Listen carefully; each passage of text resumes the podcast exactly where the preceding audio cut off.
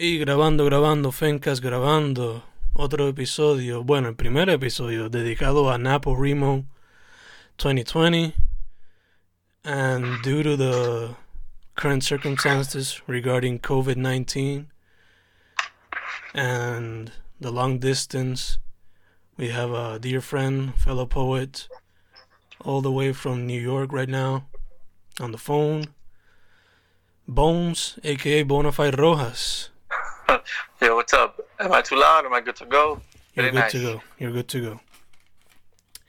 So, uh, let's start from the beginning, man. So, how did you how did you get into poetry? Uh, you want the origin story? Everything. Um. All right. So the origin story um, is I I hated school. I hated school as a kid. Once I got into high school, all I wanted to do was really hang out and chill. I was um I was a graffiti writer for for a few years before I started writing poetry. So the the concept of being a writer wasn't foreign to me. Um, so at, on my senior year of high school in New York, you need to have something like 40 credits to graduate. So that's like, you know, basically like 10 credits a year or something like that. Um, so by the time I got to my senior year, I had 10 credits and I wasn't going to stay in school longer just to get a, deg- a little piece of paper. Um, I realized I wasn't, I wasn't I wasn't behind in terms of being smart. I just I was uninspired and I just didn't really see the value of it. Um, so I, I dropped out of high school, and um, about a month in, my sister, um, who was a really early catalyst for me in my life, she told me that she wasn't going to have me stay home, basically, and not do anything.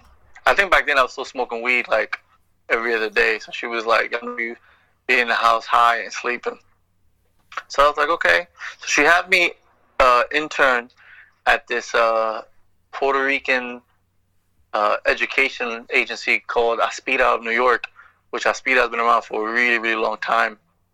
So I was just doing like office work. She was she worked there. She was one of the leadership development people, and um, they had me just interning doing regular little things. Uh, you know, I think she also took it upon herself to like not have them let me be a copy boy and just stay in the copy room all day, but actually try to learn something. Like you know, be it a better understanding of Microsoft or things like that. So because of that, that gave me something to do every day, like every other day.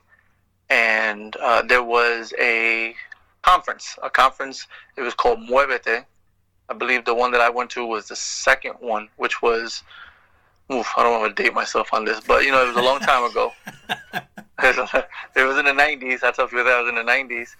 And um, it was myself, uh, my boy, uh, uh, William Ross, and my boy, uh, Joel Sosa. Like the three of us were like the young, and, and my homegirl, Shirley Rodriguez.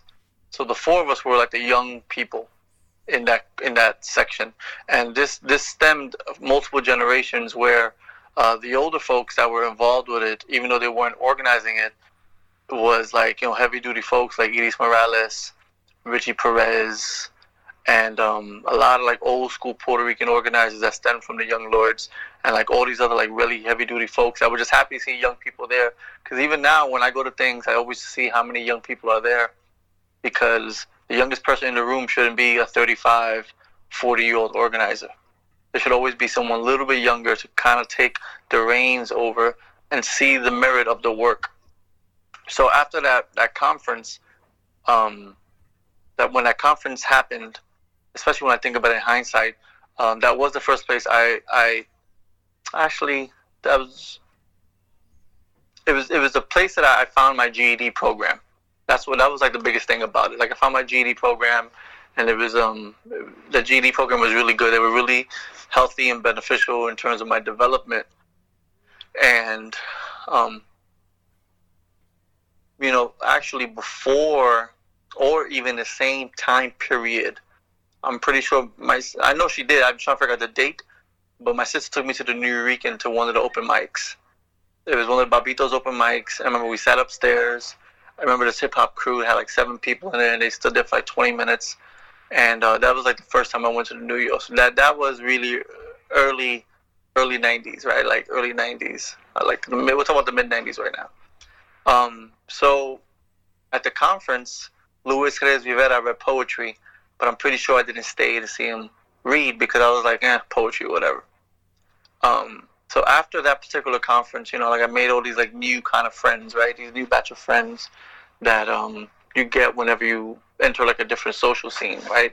Uh, you have your friends from high school, you have your friends from your neighborhood, then you have your friends from colegio, then you have all these like networks that you start building up. And um, you know, in New York, because of the way we're designed, I have friends in every borough.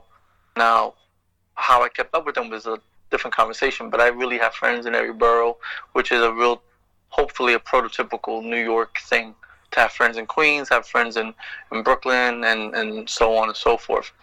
So, April of the next year, which, um, if I'm not mistaken, is April 19, I'll, I'll say April 1994, which predates, you know, whoever's listening is probably like, wow, I'm, yeah, exactly. I've been writing longer, you've been alive.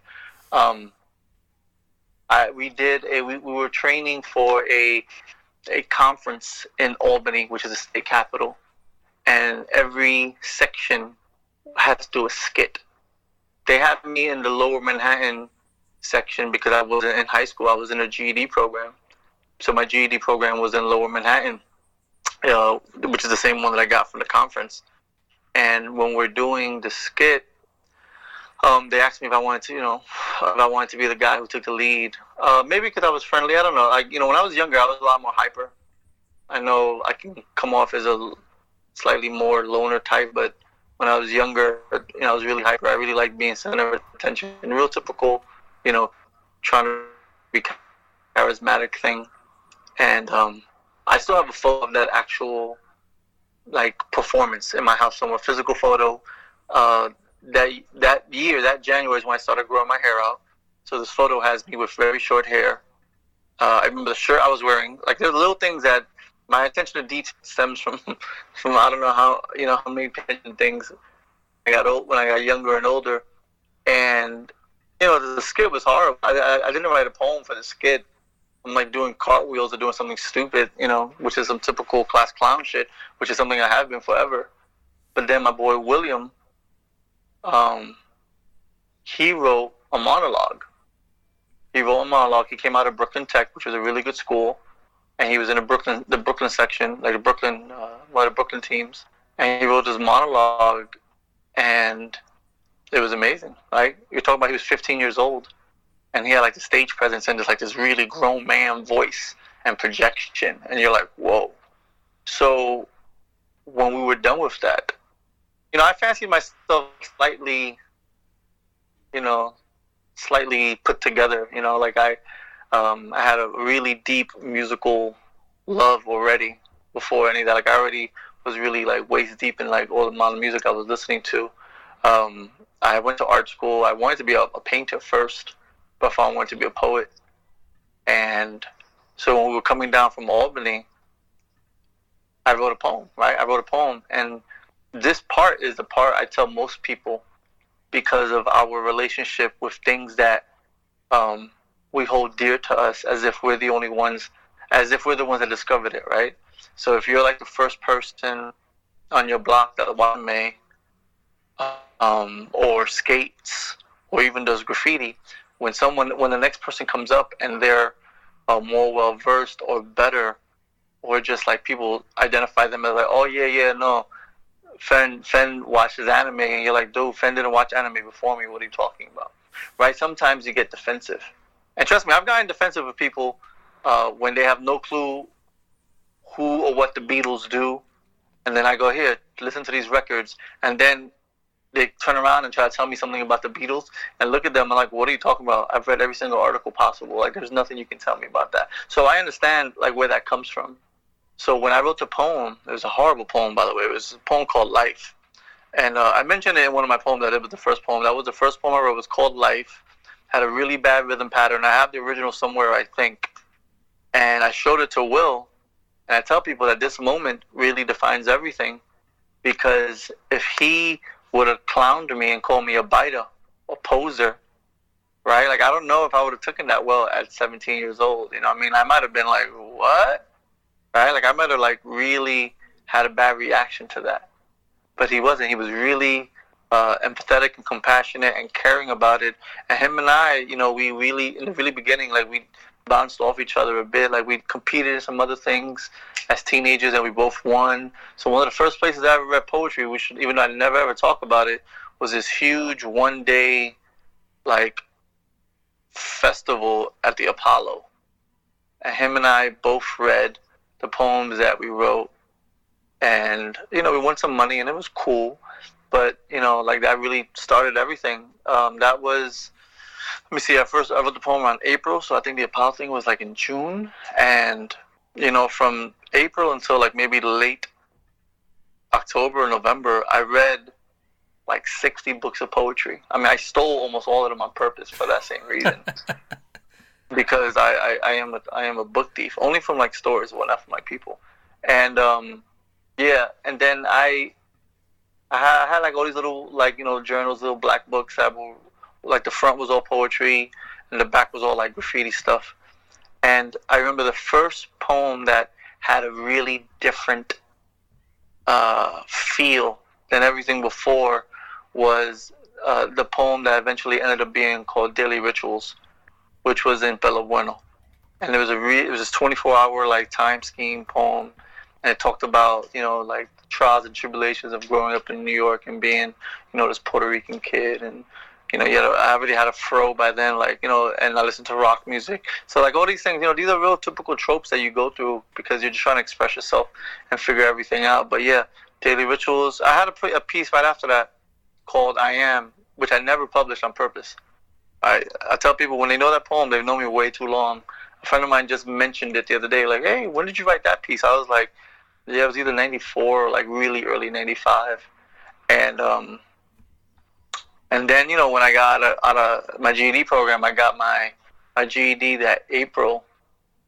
Uh, it was either '95 or '94. Like I don't even know how early that was. I have to ask my friend because when he graduated, I already had my my GED, so I was like right on time in terms of getting out of school.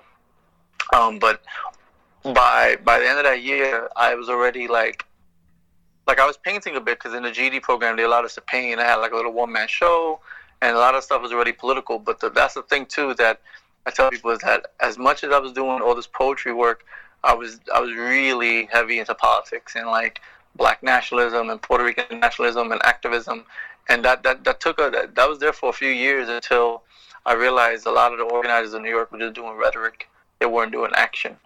So I got to a point where I said, "Well, I'm going to." be political in my work, regardless of what it is and what the subject matter is. Because I think at the end of the day, being able to express yourself in whatever manner is a very political act. And you know, like so, yeah, I started performing. I started performing the uh, that that same year. Um, so by the time I was performing, I was already about eighteen. And this and this is like, you know, some of these places were twenty one and over. Um, I remember the first two real places. There was one spot in Brooklyn, which I don't remember. I met some folks, and they were like, "Hey, we have a, a reading at this uh, B Dalton. It wasn't even a Barnes and Nobles yet. It was a B Dalton on 8th Street and 6th Avenue. The building's still there, but the store's not there no more. So I went through, and here, this is another one of those like early, early jokes that people don't know about. So I went to the reading, and there was a lot of people there who I'm still friends with now. And I signed myself up. I had this really loud, you know, typical bona fide poem about people who wanted to call themselves revolutionaries and just wear like, you know, polo and like and Gucci and shit. It was this thing about it's called Revolutionary Ad for America's Fashion. And of course, I had to put three Ks in America because I was mad edgy. And uh, when they called me up, they called me Bonafide. And I looked at them like they were crazy. I was like, bro, what? And so you know, fast forward when I go to Puerto Rico and everyone keeps calling me Bonafide, like it doesn't bother me because he won't be the first one. The first one was the guy who hosted that open mic, and I was like, bro, like, fuck, you never heard the word bona fide. What's wrong with you? And uh, you know, even the word so so now, you know, to break the myth, you know, Bonafide is not my real name. Do not ask me what my real name is. I'm probably never going to tell you. But I I was reading a dictionary. I because I had dropped out of high school and I had this weird complex about education. I, I wanted to put myself in a position where no one could theoretically tell me what to do because I wanted to independently learn everything on my own, um, which is what college is half the time anyway, right? And um, so I was reading the dictionary because I read that Malcolm X read the dictionary. And I was like, well, it's good for Malcolm, it's good for me. So when I got to the word bona fide, I was like, wow, this is a really good word. You know, I've heard it used before, but I don't think I've ever heard a person. So I was like, bona fide. I was, I was in the mirror. I was, you know, this little snotty ass kid. Like, yeah, you know what? I, I'll be, I'll be either delusional or confident enough to, to call myself bona fide. And, um, you know, because it was the mid '90s and because it was a very New York is a really, really strong hip hop city. Yeah, no one, no one questioned me. I knew kids named Knowledge. I knew kids named Wisdom. You know, I knew I, I had a lot of five percent of friends, a lot of Muslim friends, and you know, a lot of MCs. You know, and so it was, it was okay. And then eventually, when I finished Pelo Bueno, um, Luis Rivera was the one who recommended I use Bonafide Rojas because there's going to be another guy in Bonafide. It's not going to be you. And I was like, just you. And he was right. There was another person. There's a Christian rapper who had more fans than I did. and that's, you know, that's like the origin story because after that, it was just, you know, a bunch of open mics at the Nuyorican, which was like one of the only places they had poetry. Uh, hung out with my graffiti crew. Uh, my boy uh, worked for Bobbito, so we were always in the city. We were always downtown, and those those you know from '95 to 2000, that was that was a lot of special shit going on. You know, in terms of what was bubbling up in New York. You know, I, almost anybody that wasn't completely famous, if they were if they had some kind of any underground feel, you know, I, I saw them perform. I met them a bunch of times.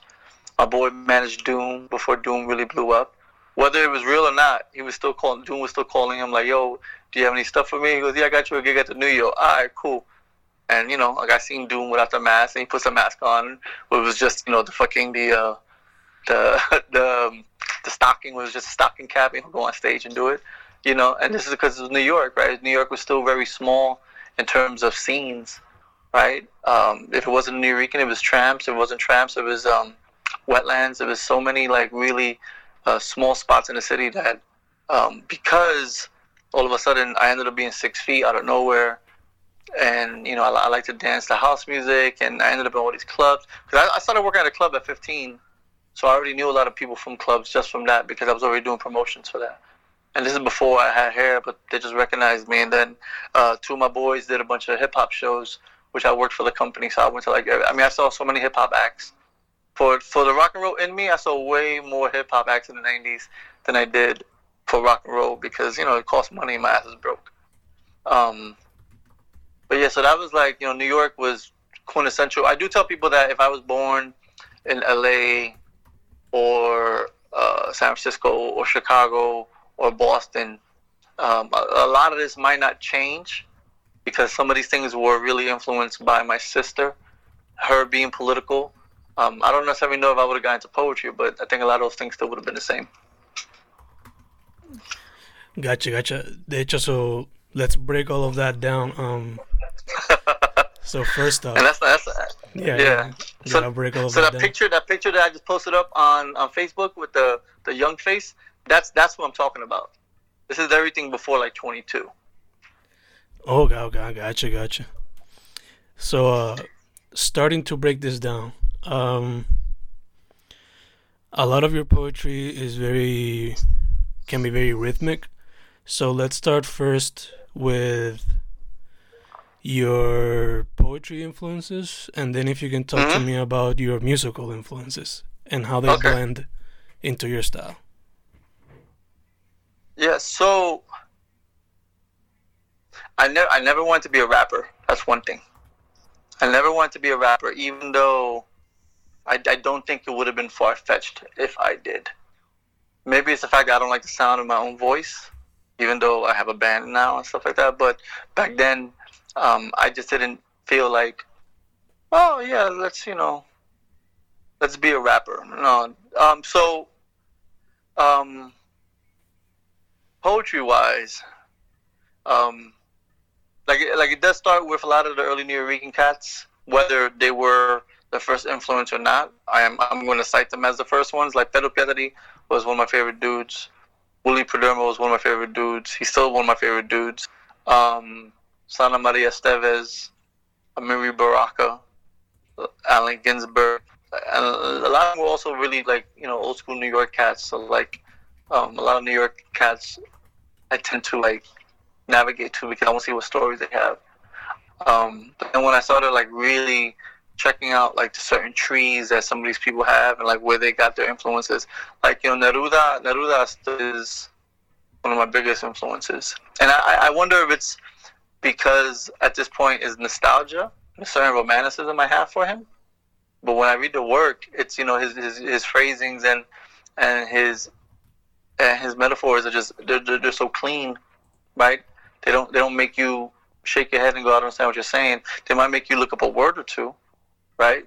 But that's good for you to look up a word to figure out to expand the vocabulary, right? Uh, Ginsberg, you know, I didn't really take to too many American poets at first, but like Ginsberg and Cummings, and um,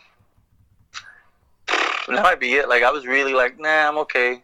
You know, I don't want to. I don't want to get into like dead white boys because that's what they teach you in school anyway right? But like the black the black arts movement, you know, Sonia Sanchez, um, you know, Nikki Giovanni, like there there was so many people to choose from, um, and then um,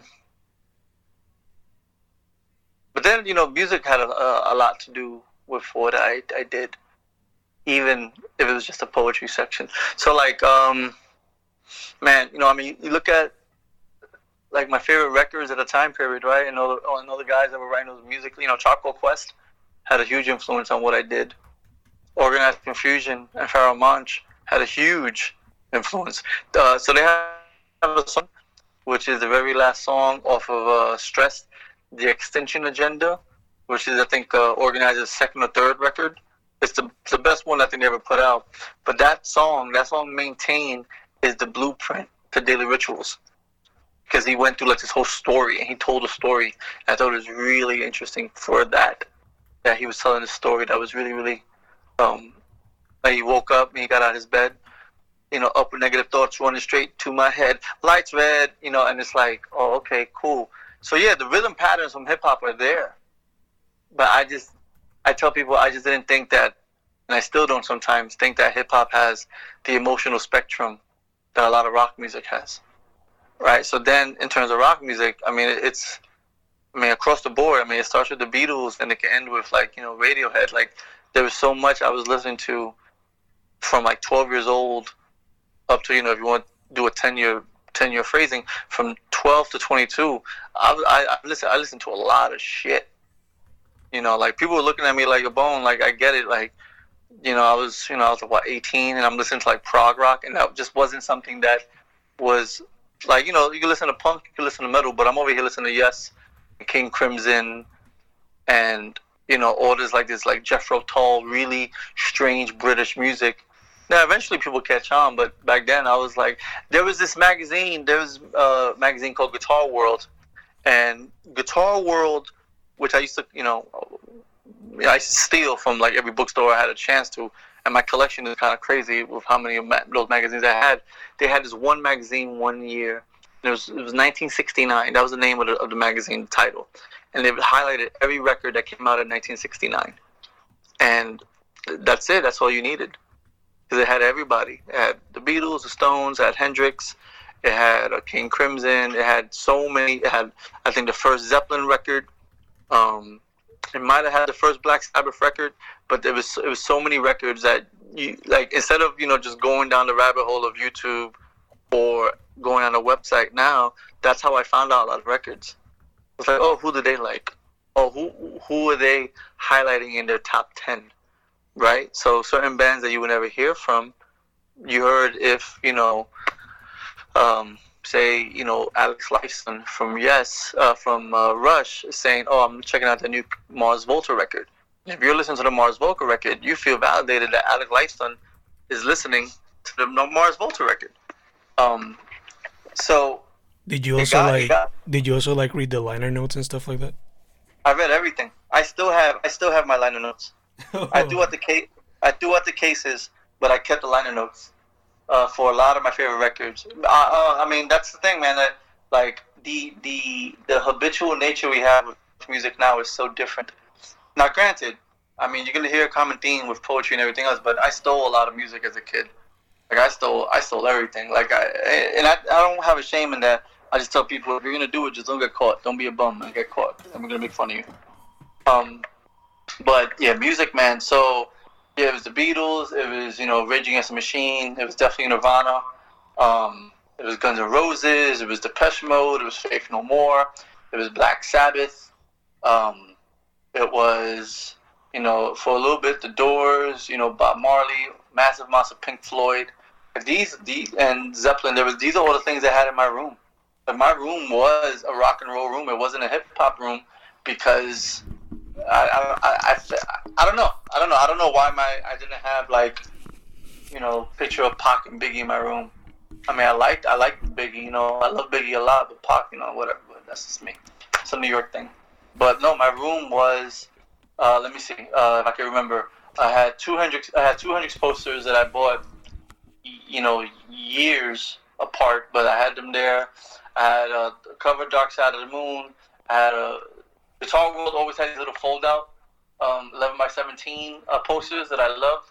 So I had I had a Beatles one, I had a uh, Bob Marley one, I had a Pink Floyd one, I had uh, Jimmy Page, Jim Morrison, Stevie Ray Vaughan, um, and there was I mean, but you know, so when I would date somebody or if someone would come to see me and the first thing they say is like, "Who's the black dude on your wall?" I'm like, do you mean Jimi Hendrix? Like, I already knew that uh, this is gonna be a, a lonely life sometime because people don't know what the you're talking about. But I I think the the, the rhythm patterns in hip hop lent itself to that also because I was performing around so many other like hip hop based poets or rappers at open mics. But my content eventually changed into being more open the way a rock song would but I can still write a beat. I can still write things in iambic pentameter and, and break things apart. I wouldn't be in poetry wise. I wouldn't be a slave to the ABA rhyme style. That eventually happened when I started writing songs. So I started writing songs. I would definitely still fall under that rhythm pattern, but in a poem, no. Like I still maintain the uh, a certain rhythm pattern. Uh, the way um, the way days like this in Pelo Bueno, the way um, uh, notes to put on refrigerator from Renovatio. All these poems that don't have line breaks but have these short little uh, statements and phrases. I've, I've been doing that since I was a kid, and uh, that has to do with the fact that I want it to be a, a very fast-paced poem. Like that is that is uh, um, intentional. You know, so a lot of poems that I write these days have the same feel before I get to edit them. But those, yeah, those things are, are intentional in that sense. Like the last day in Notes on a Return, that's intentional to be like that, so it could be a fast-paced poem. Gotcha, gotcha. So you also mentioned a lot New York, and you, Yeah. when the city sleeps has a lot to do with New York. So that, that, that's, yeah, that's the whole point. Yeah. yeah, so talk to me about the entire New York influence, especially the five boroughs. Yeah. So when when I started writing, Wait, wait, before continuing, how about them Knicks? what are you talking about them for? The fuck? we talking about trauma now? What are we talking about? I just gotta say it, man. Gotta say it. I'm a Yankee fan. How about that? Okay. Everything the Knicks did was counterbalanced with the greatness of my New York Yankees. The Uh, late '90s, the late '90s is only matched by the the mid '90s Bulls and and the fucking Patriots, and and may, maybe the Spurs because they won five titles, you know, every other year. Like it's ridiculous how much they won. Um, or or you know, or, or the Lakers, right? Kobe's Lakers, Duncan's uh, Duncan Spurs, right? Uh, Brady's Patriots and Jordan's Bulls uh, are the only ones coming close to the Yankee Yankee dynasty. right? Um, so the Yankees, the, the Yankees treated me well. The um, so when I started writing When the City Sleeps, I, I was already writing that when I was finishing Pelo Bueno. So in Pelo Bueno, um, these particular poems, um, One Man's Fight for Love, Rojas, Basquiat, and I think Life Untitled. All those those four or five poems were written in the same batch as in front of the class. So when my when my editor was like, "Do you have any other more poems?" I was like, "Yeah." I sent them all. I sent them all these new poems because I was living in Chicago at the time, and everyone I hung out with in Chicago was a writer. So it really pushed the pen forward, like really fast, and and really like I was really like, yeah, I was writing all the time in Chicago. So this is uh 2001, 2002, and 2003. This is the Chicago time period. Um, my editor gets these poems, and he says, "Okay, cool. I'll take most of these, but in front of class, let's leave that for your next book." And it was interesting he said that because um, that's that has a really particular sense of foresight that I, I, I don't know if I was using at the time, but because I was like, oh, just pull these poems out now, you know. Um, so I started working on this manuscript, right? Because I kept looking at all these books, and they were all thematic. They all had themes to it. And Pelo Bueno doesn't really have a theme. Pelo Bueno just is a nice collection of work, and it's really young and stuff like that. Uh, but then the next one was I was gonna write this book, and the poems in it were gonna be all these poems about cities that I have visited already. So by 2002, 2003, um, I, I went to Cuba in 97 as a 19 year old. I uh, went to Paris in 2000 as a 22 year old. I I went to a bunch of states on the East Coast. Uh, I went to Puerto Rico in '99 uh, on my own, which was the first time I went there as an adult. My boy was doing a semester at uh, Rio Piedras. Uh, that was right around the time Hurricane George came in. I was actually in Puerto Rico right before, like like a day or two before he hit. Um, uh, and like you know, and, and I moved out of New York, which is like a, is a big deal. So I had all these like poems I wanted to write, and then I was reading. Um, I'm pretty sure I was reading Garcia Lorca's Poet in New York, and which is one of my favorite poetry books.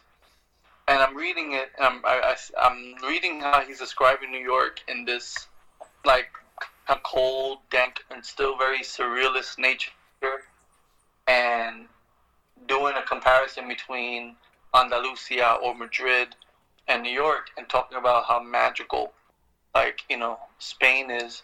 So when a city sleeps is is an answer to to anyone who thinks that New York isn't magical. You know, um, that there's so much like magic, and I use the word magic loosely, right? But there are so many things you can find in New York. You just have to give yourself the time to like really find it, and you and and you become a different person. If you're not from New York, you become a very different person when you move to New York. I know people who say they live in San Francisco or they live in LA and they go home after work and they stay home and they're kind of like, oh, this is this, I'm good with this. The minute they move to New York, they become entrenched in going out every night and, and being on a scene and, you know, becoming this whole new person that they wouldn't be because they didn't grow up in New York. So I tell people when I go to New York, I stay home a lot. You know, I chill, I relax, I I don't really go out to bars like I used to, um, like I did when I was younger. But when I go to different cities, like San Francisco, like LA, like Chicago, like anywhere, yeah, I go out all the time.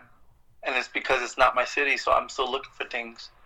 So when the city sleeps, um, you know, a lot of it was let me write these poems about the Bronx, right? The bite the boroughs, right? Let me write these poems about the Bronx because everyone thinks the Bronx is this like um, movie scene where people get shot and robbed, and I'm like, you know, we're like we we have gone. The Bronx has gone through so many obstacles and bad politicians that, um, right? Like I'm surprised we're, we still are who we are, you know.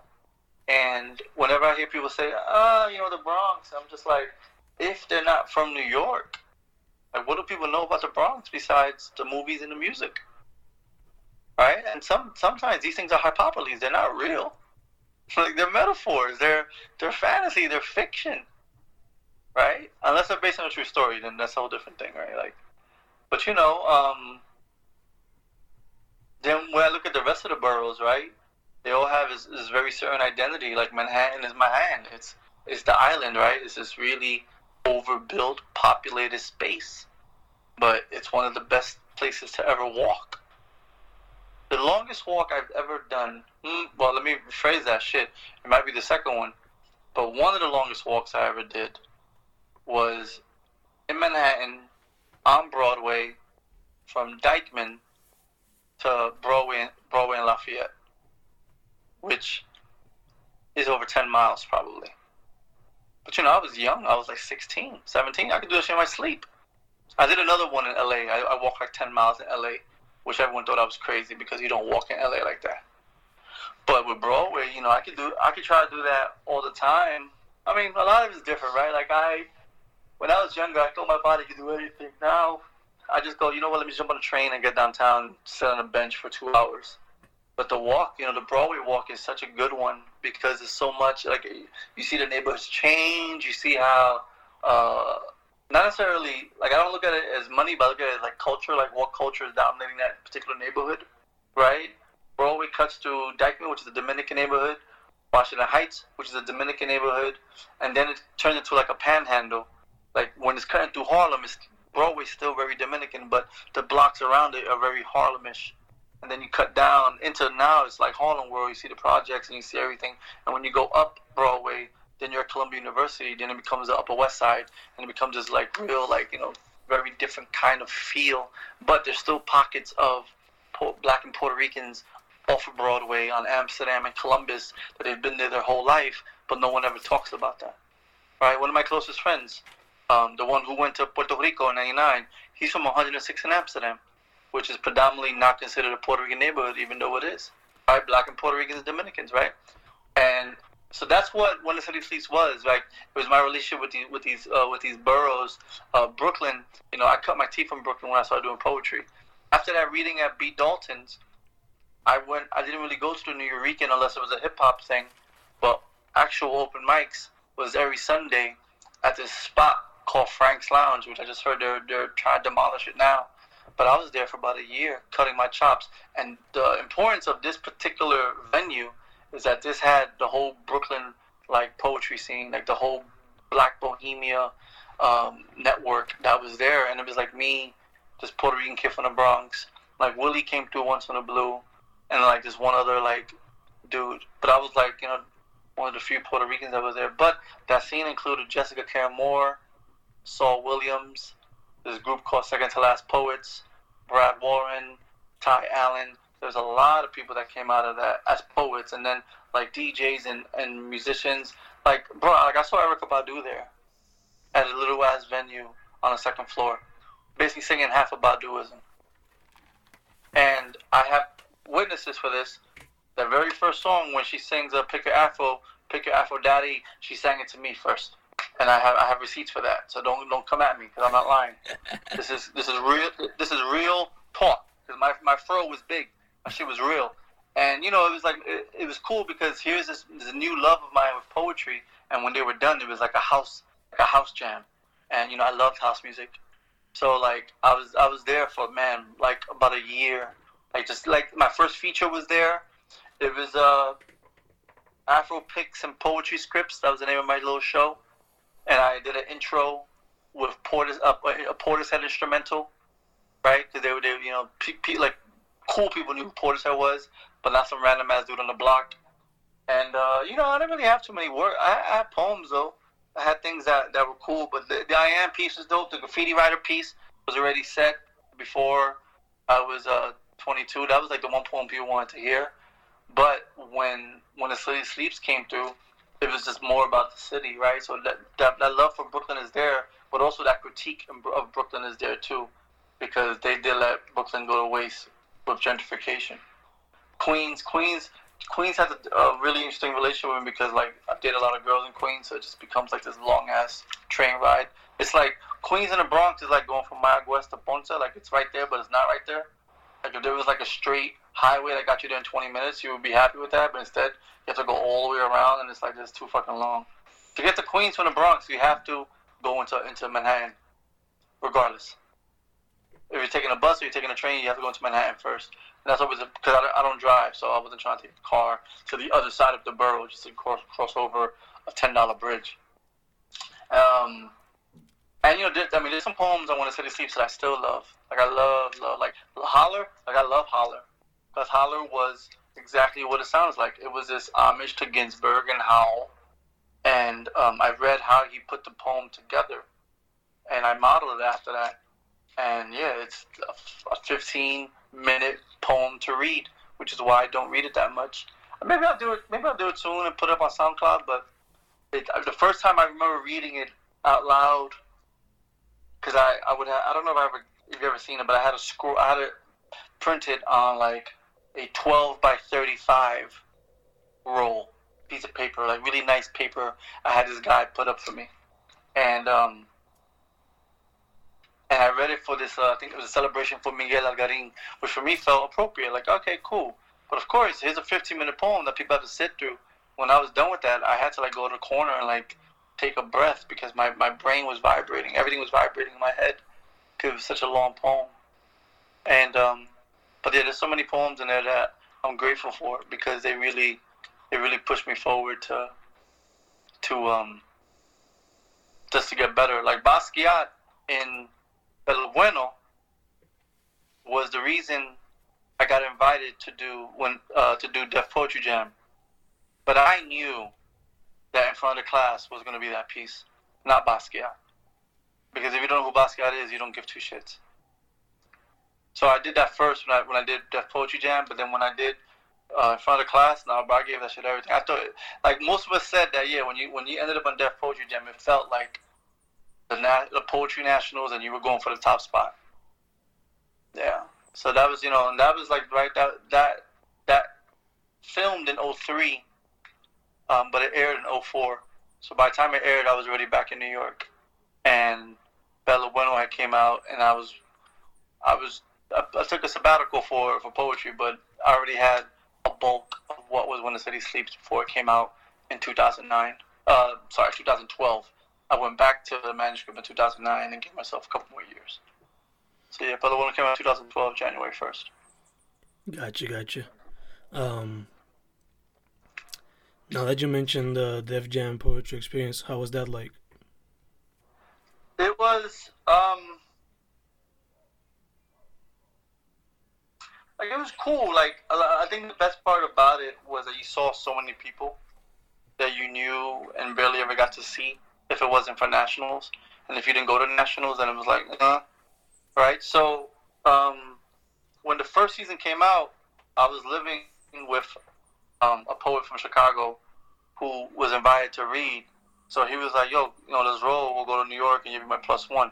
So I got, I, I feel, I if you look at the first season, right? I had just cut my hair off, so you won't see a big haired dude in the front row.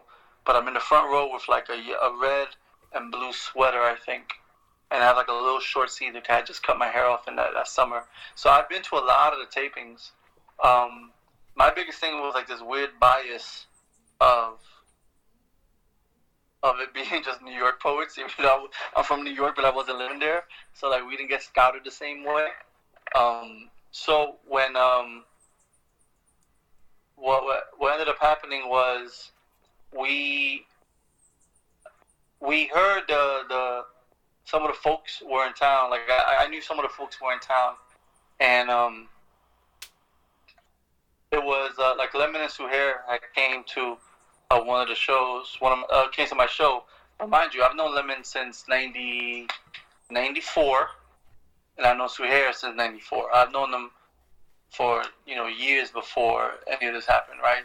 So there's a certain camaraderie, and uh, she loved Basquiat and they were like, yo, we'll put you on the show. I was like, ah, you know, whatever. But in my head, it was like, just get me in the door. That's all I ever tell people to do. Get me in the door, I'll do the rest.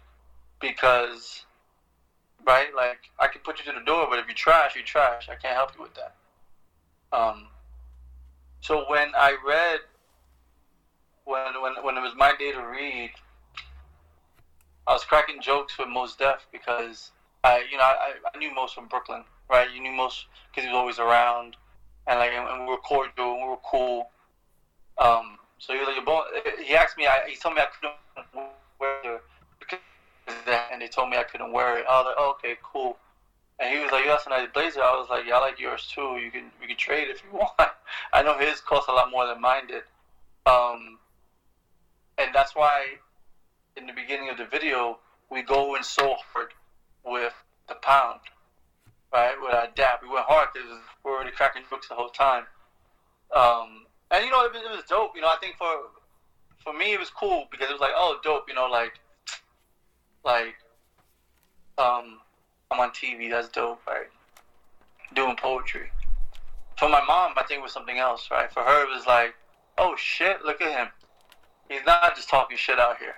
You know, like he actually did something. You know, um, and like my sister rented out this restaurant on the concourse, and we had a, and we had a viewing, and it was cool. Like it was it was really interesting, uh, just having that kind of um, exposure. But but the reality of it is like after that air, like I had to go back to work. I couldn't go. I didn't go on tour after Def Poetry aired. Um, I think I tried out. I, I, had been on two different slam teams the two years before. Uh, one was New York City, one New York City teams for Union Square, and the other one was Chicago. But you know, John was born in 03. so it was cool. But I had to go back to work. I had a newborn I had to take care of. So I'm not saying I missed my boat on that because I don't think I did, but um, you know, I know I didn't have the same what's the word same uh, options open up to me, so it was cool. I mean, those things are things you you examine. You know, you examine later, like how people work with you and what they. Oh, I can help you do this. Okay, I've been here before, so let me know what you can do. But that's also goes back. That kind of also reflects on why I work on my own so much. I put tours together on my own. I put books out, right? Like, it's because if you wait around for somebody, and same thing like you, you know, you, you don't wait around for anybody. You put something together, you put it out, and that's it. Because in 10, 20 years, no one's gonna give two shits about honestly who put it out. They're just gonna say just how many books that person has, right? Because if if uh, for example, like Tony Medina, who I love to death, who one of my favorites, he had a book called No Noose is Good Noose, but that that publishing company is doesn't exist anymore. So the only way you can find a copy is by buying it online. But he's not going to say that in his bio. He's going to say, I have this book out. So a lot of it, you know, when I started looking at how people, it's like when you graduate. Yeah, you might put where you graduate on your first book, but you're probably not going to put it on your second or third book. Right? So it's, it's how long you're going to be in this, in this in this road, how long you're going to be on it, and like what, what's important to you. Um, no, so those are the, those are the things that I, I look at in that sense. Um, but no, that poetry still, man, still. You know, I mean, I read that poem a lot. I still read it because I still believe in that poem. And I think that was the biggest. Whew, that was, yeah, that's probably the biggest thing I started noticing was, um, if you, know, I wasn't that young. I was like in my mid twenties, which was cool. Like I already cut my teeth pretty well in different cities. Uh, I had finally gone to California, did some shows out there. Like you know, I was putting putting my mark on things. But if I, if I was 18 or 19 and got on that show, and I read a poem that I hate right now, oh man, that would that would eat me up a bit. That would eat me up because there's some poems that you just don't like anymore. Like I like I I, I enjoy every piece, but I'm not gonna read compilation of a heartbreak every time I have a reading. One because I don't want to keep talking about that. But two, because it's fucking emotional, it's draining, you know. Yeah, yeah, obligado, But yeah, Def Fortune was Def Poetry was a good moment. It was a good moment, and I'm grateful for it, you know. And the internet, man, the internet lets you live forever. Obligado, yeah. I was like, man, look at those jeans. Look at those, look at those flare jeans I had on. Look at that cutie with his chucks. I haven't changed. I haven't. I haven't changed my. I haven't changed my dress style since I put shoes on. Now, that shirt, man, I love that shirt. I don't even know what happened to that shirt. You can tell you can tell I'm young because I don't button all the way to the top like I do now. See what I mean? That's how you know. Yeah, yeah, yeah. That's how you know. No, uh, it was, it was, it was dope, man. There was a lot of people there. You know, some people I thought should have been on it didn't weren't on it, but it's okay. Some of my favorite some of my favorite people are on that show. Dope, dope, dope. So um, you mentioned uh the fact that you do. Well, let's leave this for later. But you mentioned your family, and that is a big topic in a lot of your poems. So, talk to me the role your mother and father had, your sister had, and now how your son has a role in your poetry. Hmm. So, man, um, I think one of the biggest things is um,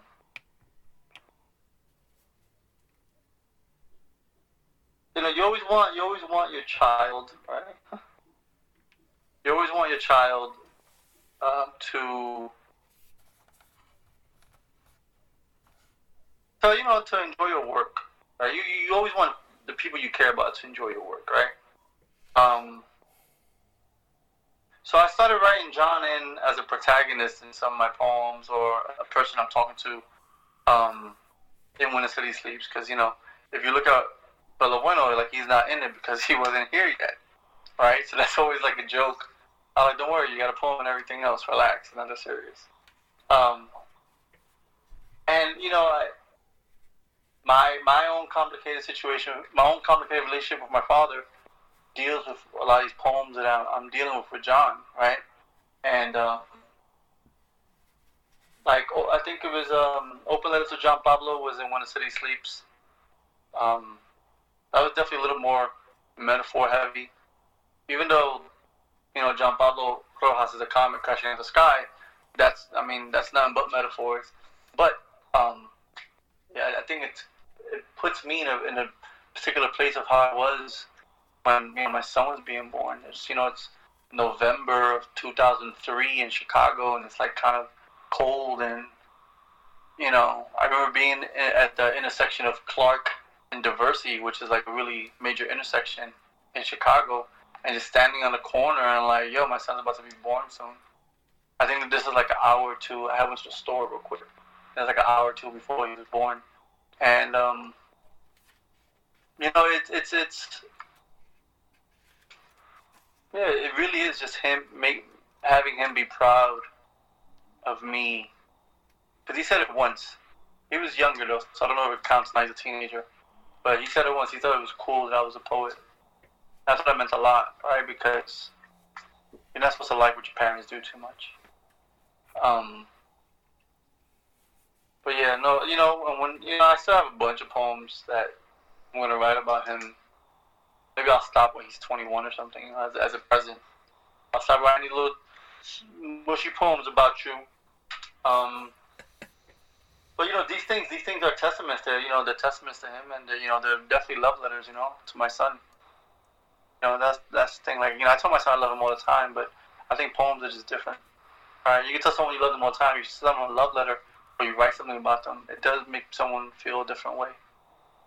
Um, but yeah, that's it. I mean, he's he's important. He's important. He's one of the first people I want to impress with something. Uh, even when he was younger and, and, didn't really know what was going on, didn't matter. Like he's gonna read it eventually, you know. Now I'm like, wow, this phone's really good back. You know, that's it's things like that. Simple things like that. Uh, same thing with the record. When we finished the record, uh, he like he's seen the band play a couple times, and you know, he was at the uh, the release party for for When the City Sleeps for the for the record, and you know he was you know I, I called him playing air drums, and I was like that's all I that's all I cared about. Even even someone at the bar that we did the show at, they're like, oh why'd you do it today? Let you know why don't you do it another day? I was like nope, he leaves tomorrow, or he leaves in two days, so I want to make sure that he sees the band play like full and like and the band was like in full full like we had a we had the drummer that we always have, we had a full unit, you know it was really it was good because my was good, so he, he liked it. So that's it. So we just try to impress him and make him, you know, make him know I think about him in, in these situations. Gotcha, gotcha. And how about um your parents and your sister? How about how have they inspired you or play a big role in your in your work? You know, I, I really haven't written the poem for my sister yet, and I will eventually. I do mention her in a bunch of things, but I think the biggest thing is is trying to make it justice. Right, the two poems I think that have been the hardest for me to write about is, is the poem of my sister and Hendrix poem. I, I've gone through so many drafts trying to like really capture how I'm feeling and not make it sound forced. Um, you know, and that was like that was like the biggest thing with those two pieces. My mom, um, my father was easy. You know, my father had to do with like just me trying to deal with with the um, like overarching relationship I had with him. You know, um, but with my mom, you know, when I when I wrote all those poems about her in in notes to return to the island, like it, it was cool because they weren't just a mix of me being sad because of her health. Like you know, La Bata is a really funny poem, and I thought you know it's probably one of the funniest poems I ever read, especially when I read it in her voice. I think it was I think it was great for me and her for her to see it in the book. You know, because she sees these poems, but she knows why I write the poems with my father and my son. She knows that. I think she liked the I think she liked the poem I wrote about John in that book, the the, the Rojas Comet one. Like he, she liked that one a lot, and um, you know I think it's important. You know these people shape your lives. You know, for the better and for the worse. Um, I don't outright. You know, yeah, I say that before I say something. You know, I'll say something like you know they, they don't dominate what I write about, but yet my next book, one of my next books is about my mother and my father these like you know I have all these poems. You know, I'm just gonna pay homage to them. You know, because they they both did very different things for me in my life. But my mom, the book was going, the book was about to be all about my mom. But you know, some of these poems are heart wrenching, and I don't know if I want to read all those poems all the time. Hey everybody, here's a tour. I'm gonna read these poems about my dead mother all the time. No, like that's just not. That's not no, for me, it's too much. So if I read now, I think the book's gonna be about both my parents. Um, know, they both had nicknames. My father's nickname was Lefty, and my mom's nickname was Fela. You know, his name, his real name was Miguel, and hers was Felicita. So at least hers makes sense. But he's a left-handed. He was left-handed, which is why I called him that. But they, you know, they play their foundation, right? They're pillars. They're pillars of your life, you know. Um, I'm not saying that every parent is, because some parents are trash, but the ones that make an influence on you, you know, you pay homage to them. You know. Obligado, obligado. So, um, something that's also very, very important about your work, especially with the new book, is that you talk about Puerto Rico and the relationship between Puerto Rico with politics, history, and New York. So, talk to me about how Puerto Rico and everything about it plays a big role in your work. Además de que you're Puerto Rican. Well, you know, we just we're we're literally like towards the uh, anniversary of my first trip to Puerto Rico, which was with with Professor Iridari and um, that you know I, I look at my little Facebook memories, and I think last week was the was the anniversary when I went to to colegio. Um, you know, and, and the reason I bring that up is because 2015 was the first time I went to Puerto Rico in like eight years. Well, it was that, and it was also the fact that it was the first time I went as a poet. All the other times I went as just a visitor and you know, just Puerto Rican kid from New York going to PR. Um, so he started creating this a series of poems um, that were like you know reintroductions, right? They were reintroductions. They were uh, new discoveries, right? Um, today's picture from 2015 was me standing in front of uh, La Puerta de Viejo San Juan, but it was still in red, white, and blue. It wasn't in black yet. So I was like, oh, look at that, right? So like these little things that um, they remind you is, is actually pretty cool. But you know, my relationship with Puerto Rico, man, you know, I've been dealing with my relationship with Puerto Rico since I was a kid. You know, most people don't know that I lived I lived in Puerto Rico until I was six. I lived in Levittown, you know, in you know, close to Bayamon. Lived in Levittown for about six years. Every summer after that, until I was 11, I, I, I stayed in Bayamon in Loma Verde with my aunt, with my grand aunt, and you know I had to like those were some of the first times you know kids are calling me gringo because I was you know like this real pale ass white kid, you know from the Bronx, so even though I was Puerto Rican, and you know you just want friends when you go on these summer vacations. You don't care what people call you. You just suck it up and keep playing. Uh, when I got older though, you know, there's so many like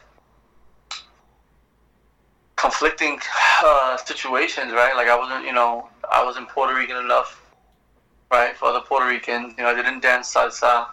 Um, I barely ever listened to salsa on my own, and you know, like everyone thought I was like this white boy, and I'm just like, you know, we're the same complexion, right? I don't understand what you're talking about. And but you know, my relationship with rock and roll, I think, obviously, was was very different for that particular generation. Um, so when I started writing these poems about Puerto Rico, I mean, there's much for me reaffirming my identity as being a Puerto Rican man who was raised in New York, um, who identifies as a Nuyorican poet, not as a Nuyorican, but as a Nuyorican poet, someone who's in that school of art, and um, and it's come, you know, and like trust me, I, I I was very surprised with myself, and I know a lot of people were too, that I wrote a book about Puerto Rico because it just wasn't something that was on my radar before these trips happened. And that's why, I mean, so remember, if my first trip was March, you know, March 23rd, I think, 2015, and the book was out by June 1st, 2017, all the poems in notes were written in a two year span. Actually, yeah, a year and a half, two years and uh, the footnotes was written the same year it was published. But the footnotes was also written the same time that the campuses were closed down after takeovers. Because I was in both. I was in both. I was in. I was in Colegio when it happened. Uh, no, I was in uh, Rio Piedras when it happened, and then I went to Colegio the next day. So like I had a lot more time to like really work on that on the footnote section. And you know, it's um those trips were impactful, right? Gave me a whole again same thing like I said earlier. Gave me this whole new set of, of like this this circle of friends, right? These people I see three four times a year, or you know three four years straight. You know, that's more I see people around here. In New York, like I'll, I'll see my best friend once a year. Here, I see you three times a year for like two, three years in a row my boy's like, "What's going on?" I go, "No, I just came back from Puerto Rico." So you know, and so it started developing this, this interesting narrative where everyone thought I lived there or I was always there. So everyone approaches me like, "You in New York?" I was like, "Yeah, you know, I'm okay with that." But I was just telling someone this earlier today. You know, before Sandy, uh, sorry, before Hurricane Maria, um, I, I was really contemplating living in, in Puerto Rico for about six months straight. And I know some people that might not be a lot, but that's a lot for a New Yorker to like just go somewhere to stay. The the last time I stayed out of New York that long was when I lived in Chicago. Um, you know, I, I spent two months in London last year, and you know, you you get homesick to, for a certain for a certain amount of time. But yeah, I was gonna I was gonna go to my grandmother's house in Guanica, that's where my mom is from. And it, it would have been interesting, right? Because it's like, bro, Guanica's a little bit the campo, and it's like, how you gonna get around? I was like, I don't know. You gotta bribe people to come pick you up and shit, and take you off the mountain, and you know, to go to the beach or some shit. Um, but then when Maria happened, I was like, oh well, you know, let's let's see what happens next. But then when my mom passed away, I was like, well, no, that's not gonna happen now. You know, so it was. Uh, and I tell people that it doesn't matter where I was living at after my mom passed away, I would have ended up in New York right afterwards. And you know, it took me some time to like get reacclimated and doing shows stuff like that. And go, hey, I had this poem about my mom, and it's like, you know, this heart wrenching poem. I'm like, mm, okay, maybe I don't want to read this all the time. I'm still trying to come to terms with it. Well, a lot of it has to do with do I want to read those poems in public or not? That's really what it is. You know, I had they, they invited me down to read this um, the celebration for this Puerto Rican organization called Pro Libertad. So I went, I read, I read a top of the a top of the motto, fantastic. I read it for my mom, and I was like, wow, I really sucked all the energy out of this crowd. Sorry. like I know you guys want to clap, but it's okay. Don't worry about it. You'll get over it. Um, but notes, yeah, I love notes. I think Notes has some of the best work I ever wrote. It's definitely definitely the best looking book that I have too. And all the, when when I redesign all the other books, they're gonna look like that. I might even include a footnote section. I don't know yet. I don't know how I want to do all that work sometimes, honestly. But um, all three books, Renovatio is very different than all the other all the other books, and um, so it lives in a really weird situation of like here are these popular poems from When the City Sleeps. Here's these popular poems from the notes, and I'm like, hey, can I read this piece from Renovatio? They're like, if you want to, fine. I was like, what? Come on, no. But you know, one one thing about Renovatio that will come to surface eventually is that whole last chapter where there's so many poems that have song titles in it that I, I got from song titles, right? Just as the day was dawning, the talking horse, um, the highways for gamblers, um, there was uh, burn down the house, the cave. Those are all song titles. Those, that that was the exercise I was doing during like the thirty for thirty thing, and I said either I'm gonna make it be exactly what the title says, or have nothing to do with the title. And out of all those, you know, just just as day was dawning is, is I love reading that poem. Because you slow everything down. I mean, people close their eyes and just be grateful. Right? A lot of it's about being great. I think that's what the whole book is about. Is is how do you reinvent yourself through art and through poetry, and just being grateful that you even got to that point. Right? The cave. The cave is about my son. Right? Which if you never read it, then you figure, you figure it out, right? It's case on my son. Burning down a house is literally about what happens when your house is burning down. Like, what are you going to take? I like reading that poem. That poem is good. Uh, the Talking Horse is a really strange poem I wrote about a talking horse and how horses talk to each other about like, you know, do they have, do they believe in like a Jesus Christ horse, right? They don't think it's a black stallion. A black stallion is a Jesus Christ horse, you know. And you know those those poems were they were you know, one day, man, one day people will get it. They're like, oh, you want to read that poem? Oh, God. I'm like, fine. let's read top of the, let's read top of the mohor for you. Give me the hard political stuff, bro. Sure, fine. Está bien, está bien. Fine, I'll give you guys what you want. Yeah, yeah. So, um, this is a perfect transition to the next question. Um, as we've talked about, music has a lot of inspiration in your work, but other forms of pop culture also play a big role.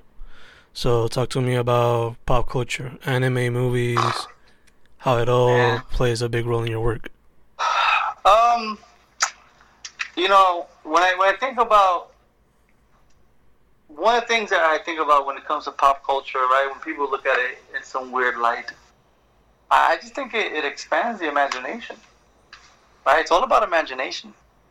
Like, I, if someone tells me they don't like watching movies, I look at them like they're kind of strange. I before I started before I went back to work and I had like a regular job again, I went to the movies like twice a week. I'll see the same movie twice. When I landed one time in Puerto Rico, I went straight to the movie theater to go see Dragon Ball Super Broly. Literally. I dropped my shit off and went to the movie theaters in, in San Juan. I was like, oh, oh, it's already here? Fantastic. Drop my shit off go get my ticket. And people are like, oh, you know, I'm not really a movie person. That doesn't make sense to me. Or if they have boring taste in music, and I tell people you can't have boring. I can tell you you have boring taste in music. If I go to your house and you have like three CDs, you have boring taste in music because I don't know what. Like, if you really love something, you're going to get it you're going to buy that shit and own it. That's why I don't like BitTorrent. You know, when you BitTorrent a record and stuff like that, you're still gonna buy it. I have I have torrented at least half of Radiohead's records, and I still bought those records physically. I even bought a deluxe version for Radiohead's last record, the Moonshaped Pool. Yeah. I bought a deluxe version, and it had a piece of actual audio tape they use in the studio. And you know, when you love a band, when a band has given you that much, um, you know, that much, and what's the word? Emotional, uh, emotional spectrum in their work. No, I mean, it's like, how, how do you not, like, how do you not, like, man, I, I, how do you not love music? Like, if I, I always wonder if my mom had more money when I was 12 or 13, if she'd have, if she would, would have she bought me a guitar earlier? Because I didn't get a, my first guitar until I was like 17 or 18. And you know, to me, that's really late because, you know, lack of a better word, I'm out like running around being a being a tarantula, being a theater industry. Like I wasn't trying to stay home and play guitar. That would have been me at 15 though, maybe 14. But you know, those kind of things are things you have to think about because it's like, yo, do you have that kind of money for those things? Um, but with pop culture, man, um, yeah, but it's, it stems from music, right? It stems from music because the what I wanted to learn about everything stemmed with me trying to learn everything about these records that I was listening to. Um, so when I really got into movies was probably when I could take myself to the movies, right? I was like probably 18 or 19. Uh, I did see a bunch of movies with my sister and with my mom um, growing up. The first, man, dating it. So I think the first movie I ever saw in the theater was probably E.T. Whoa. It was a, it was a family film, and I think I remember coming out the theater like, whoa, what was that? Crying and shit. That he left, right? It was probably E.T. But even and even after that, so there's a theater that you know I've, wrote about once here in the Bronx called Lowe's Paradise, and it was a really old school theater. They only had like four movies at a time. So they, they used to do these double features on the weekends. So you pay for both, and then you you know you stay and watch one, and you watch the other one. So one year, one wonderful year, um, they were doing Transformers the movie, the animated movie, and Running Scared with Billy Crystal and Gregory Hines, which was a good movie actually.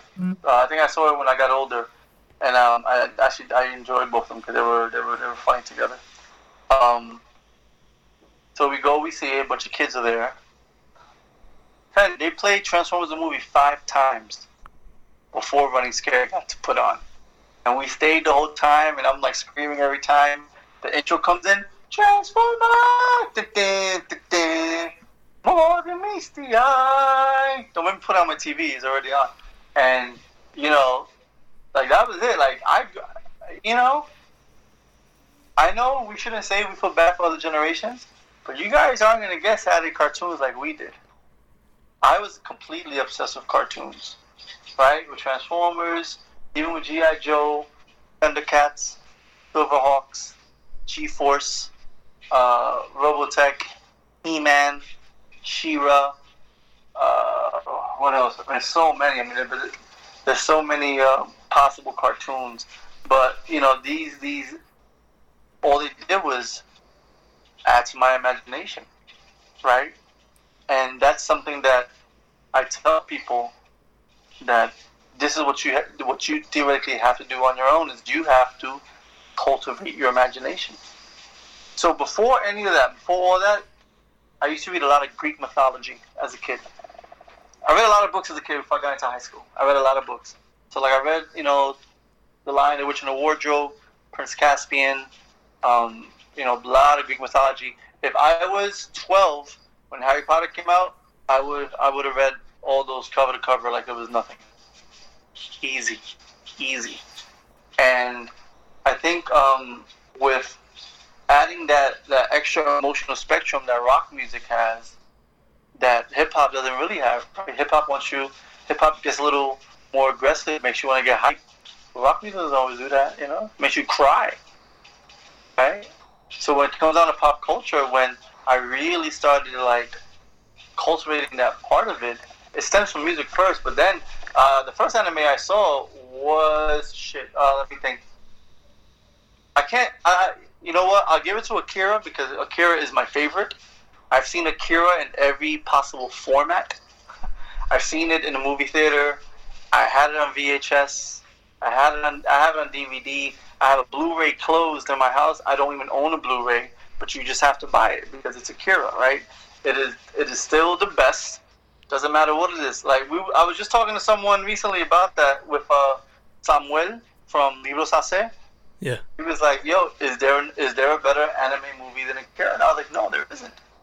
There isn't. Ghost in the Shell. I will put number two, and only because I sep- I don't separate the Miyazaki films. I just don't. I, I think their content is different. Like I love Howl's Moving Castle, and I love Princess Mononoke, and I love Spirited Away, but that's not Akira, bro. Akira, Akira's giving you nightmares if you don't know what the hell you're signing up for. If you're too young watching that shit, and right, and fucking and Tetsuo's body explodes, and you're like, what the fuck is this? Yeah, yeah. Right? I've, I've, I've gotten that face from people like, what are you showing us? I was like, that's the best part, bro. Uh, did you know? It did you know that we that I for the intro for the band, we, we haven't done it in a while, but we did. But yeah, I think we did do that in Puerto Rico. Like my intro, my intro now is is is one of the Akira Akira th- songs. The big bong Dope. bong. Yeah, yeah, yeah. I, I edited that shit out. Yeah, I think we did do it in Puerto Rico. I'm pretty sure that we did it at the Nuyorican when we had the show. And of course, people were looking at us like we're crazy. But the only reason why we do it now is because my drummer is also a huge anime fan, so is my guitar player. Right, so it's a, it's a really interesting thing that connects some of us in the band. Um, because you know I, I still do this one minute, like you know here's all this, um, you know these images and like if you look at YouTube for some of the earlier shows from three years ago, yeah we play whole shows with animation going on in the background, and sometimes it's, it's distracting, but I don't give a fuck. I'm like whatever, you know, like, deal, you know. But anime, no man, anime, you know. So so you, look at that right. So you look at Akira, you look at Ghost in the Shell, uh, Ninja Scroll, Vampire Hunter D, Spriggan, um, right? You look at those, but I was old enough and I had cable when the first run of Dragon Ball Z was on Toonami. Bro, I, I fucking didn't leave the house. Mom was like, "What are you doing?" I'm like, "I gotta watch the show." She's like, "Okay, whatever." And then like when it's gone, I, I run back downtown and be a fucking tarantula, be a tita in the street. And you know, but that was it, man. Like cartoons are just amazing, man. I, mean, I don't know what people be talking about. So like you know, he uh, my uh, bro- my my brother-in-law has nine siblings. The the one closest to my age, him and I are, are really close. His son texted me one time because I put you know they announced the new season of Bleach for the final arc finally, which I'm really excited for. His son texts me goes, "You watch anime?" I was like, "I've been watching anime since you before you were born. What are you people talking about? Anime is not a young person's game at this point. It's all of us. God damn it!" And um, you know, I, I think it allows a lot of just you know freedom. Right? I was really surprised when I went to PR and like all these kids are you know doing cosplay and like really animate out. But I, I understand, right? You live in this in this island that has really, you know, really conservative, religious, Republican undertones sometimes, and you're just like, what? And what's the what's the farthest thing from being Puerto Rican sometimes? Being some Japanese kid from Okinawa or some shit. You know, like those things. Though, they're trust me, they're not, they're not lost in a lot of us. Just nothing with New York is different because New York, since we have a Chinatown, we just go pick our shit up and go back uptown and just be nerds in our house. Um, so like with anime, like that's that you know, I, uh, you know, because if you consider Dragon Ball anime, then yeah, I've been watching anime since '92. You know, um, but then even that, like you know, uh, Silverhawks and and Thundercats, even though they were American cartoons, they definitely weren't designed like American cartoons. Um, but then, you know, like and then like further exploring the, the bottom line is I love science fiction and fantasy. Like I love science fiction and fantasy. And when you take when you take like you know my, my love for Star Wars, right? My obsessive love for Star Wars, my obsessive love for Marvel and DC. So with comic books, shit, I, mean, I started collecting comic books when I was like nine or ten. There was a little shop that would put some comics on the side. So when me and my mom would go by, she would just pick them up for me. Uh, but eventually, you know, the biggest thing with comics is trying to keep up with having expendable income to buy comics. Sometimes you don't, you just don't, you just don't have it. So I didn't get back into comics until uh, the original Civil War, House of M, and uh, Brian uh, Bendis' run on Marvel, from Disassembled all the way to like his last run. I forgot what his last run was in Marvel, um, that, right? So like from Disassembled, Civil War, House of M, which was like mid 05. Yeah, I've been I've been just keeping in contact with things, looking at Hickman's run on Fantastic Four, Hickman's run on the Avengers, which themes in the, the second Secret Wars, and then to like the whole new thing they do now. Now the only thing I'm reading for comics are the X Men's, all the mutant, the, all the mutant stuff, and um, the last one they did for uh, DC, the DCeased storyline, it was okay. It wasn't that bad. Let's see what they come with afterwards. But uh, Batman Who Laughs was an amazing storyline. I thought it was great. Metal was kind of boring, but at least you got this amazing character out of it. Um, but the mutant, the mutant line that Hickman is doing, and everything else on that that leads uh, the Powers of X and House of X was great. And the next storyline I think is called Dawn of X. Yeah, that's that's all I'm reading right now in that sense. But you know, like I've, I've you know, when you talk about like animated comic movies, I've seen them all. I, I probably own them all. You know, and but those things, you know, but then then you think about, uh, you know, Naruto, uh, Bleach. Um, you know, I've seen all those episodes. You know, and sometimes it's just giving yourself time. You know, time enough to just like sit down and go, okay, cool. You know what? Let me watch this. I mean, granted, I'm never gonna watch One Piece all the way through. Too many fucking episodes. That's what. That's what I was gonna ask. No, man, come on, it's nine. It's like nine hundred twenty-five right now, I think. So my boy reads the manga. He goes, "Yeah, reading is easier, but to start from scratch, that's the whole year, bro. I can sit here and do math for you. Like that's that's two hundred, and that's that's a lot. That's a lot of shit. Let me see. It's nine hundred. I'm doing it right now. Nine hundred twenty-five times uh, twenty-four point ten. Right, something like that. That's 22,000 minutes, bro.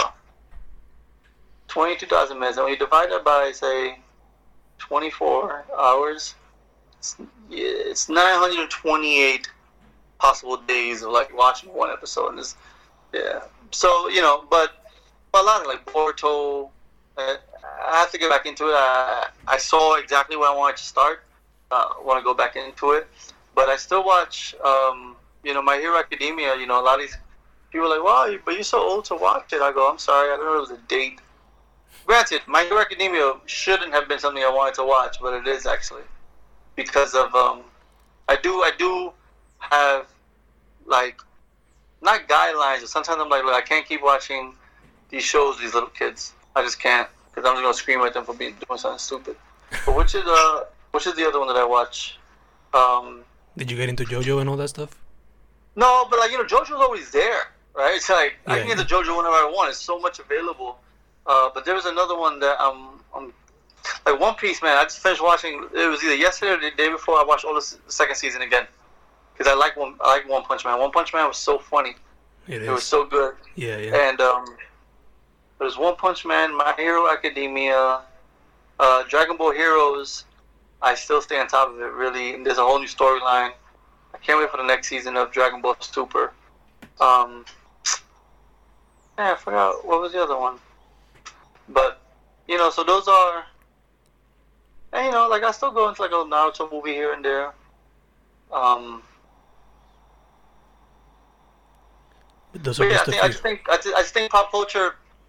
You know, I, I, I bet some people think that it's you know, oh, well, you know, it's kind of like throwaway information. I don't think so. I think it, it allows you because the thing is, the way I can talk about pop culture is the same way I can talk about politics and activism. Oh, Hunter x Hunter. I just finished that whole thing.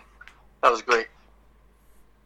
Did you watch? I, I love Hunter x Hunter. I thought Gon, I thought Gon and, and Killua were really good, uh, really good characters. I was really happy with. And I watched the the, the second one, the, two, the 2011 reboot, Mm. not the original. So I got the Chimera ants. Yeah, that shit was uh, it was great. Bro, it was fantastic. And um, and you know, it's a, it same way. I, I think the way some of us use anime, the same way some people use religion, they use church. It's just it's something to make the day better. To make you know, if, you're having a hard time, yeah, you know what, go go scream at Goku because he just that stupid, right? Like go, you know, go to Naruto. Always talking about ramen, and his son likes burgers. You know what I mean? yeah, yeah. there's these little things, these little nuances that, uh, for me, I, I do know that my, my love for these things also makes me uh, more adaptable to talk to people who are much younger than me. That's all we could talk about. And pe- and people who are younger than me or slightly older have no clue what we're talking about. And it's like, look, I get it. You have a really boring father who doesn't want to watch anything. like me, I, I know all these things. I told my son that once. We were we were in some he, he went to some school trip in DC and I went down to see him. And um we're walking on some big lawn and he does like a jitsu like a Naruto jitsu. And like his friends are looking at him smiling. I was like John be careful. You're gonna hurt somebody if you do that jitsu. His friends go his friends go ah, how does your father know what what a jitsu is he, he looks down he's like my father's the one who got me put on to Naruto. I was like, damn right. I watched all those episodes for this kid. He knew what the fuck he was doing. His mom let him watch shit. And you know, like, but these are little things that may seem small, but this is the same thing me and my father have with baseball. Like, I love baseball. Like, uh, you know, for a kid who was artsy rock me, I love sports, and that's you know, again, these things allow me to talk to anybody right? I could talk to some dude who hates everything I hate. Minute we talk about the Knicks, he's like, bro, I'm like, I know, man. Right? And it happens all the time when I go somewhere. They just think I'm like this weird art dude, and it's like, oh, well, I hope they start this dude at first base, and they're like, what you know about this? I'm like, shut the fuck up, yo. They just want to scream at them, like, yo, stop being so stereotypical and think that motherfuckers can't be multifaceted. You know what I mean? Yeah, yeah. And, and you know, and like, so, like, when it goes into that, right, like, granted, I still I don't listen to Slap past 1979. I can't because that shit is just. I grew up with that 80s Side Slap shit is not really good. But you know, finding out like you know the finding I should. you sit there and you're just like, yo, what are they doing? Like, they look crazy. They look like futurists. They push the envelope, and it's just like that's all you. That's all I want. I want someone to push the envelope, right, as much as they can. Because you, you're not always going to be up there. You're not always when you're pushing the envelope. You're not going to spend the rest of your career pushing the envelope. Uh, you're gonna come back down one day and be like, oh, I'm gonna put out this really smooth little folk record all of a sudden.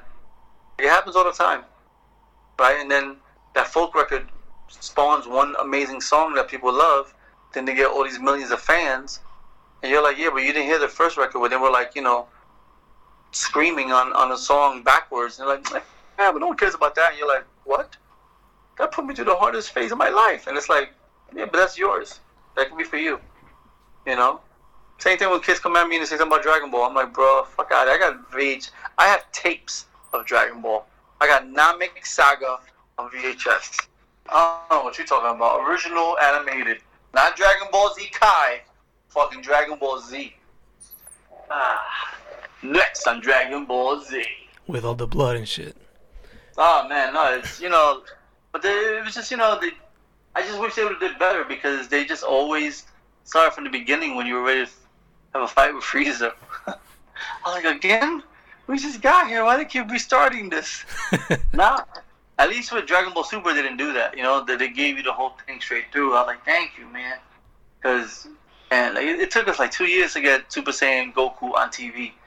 It was like, oh, we're gonna stop it, and we're gonna stop it again, and we're gonna start it all over. Like another Raditz fight, great.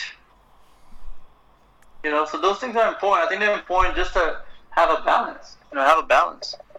You know, you know how many kids I've, I've gotten through like their defenses just because I'm talking about, you know, some weird rock band or anime. right? I forgot what. Um, oh, like you know, I have like these. Uh, you know, I have a bunch of buttons. So I had a Goku and Vegeta button. And still do like, what you know about that? I looked at him like I'm stupid. I was like, uh, get out my face, bro. Because you know, my, my biggest thing with these things, I tell people, I go, you think the kid designed this? This is a grown ass man who drew these things for you, and you don't think grown ass people should know about this? I go, Spider Man is the creation of a 40 year old Stan Lee. He wasn't 20 years old when he created this shit.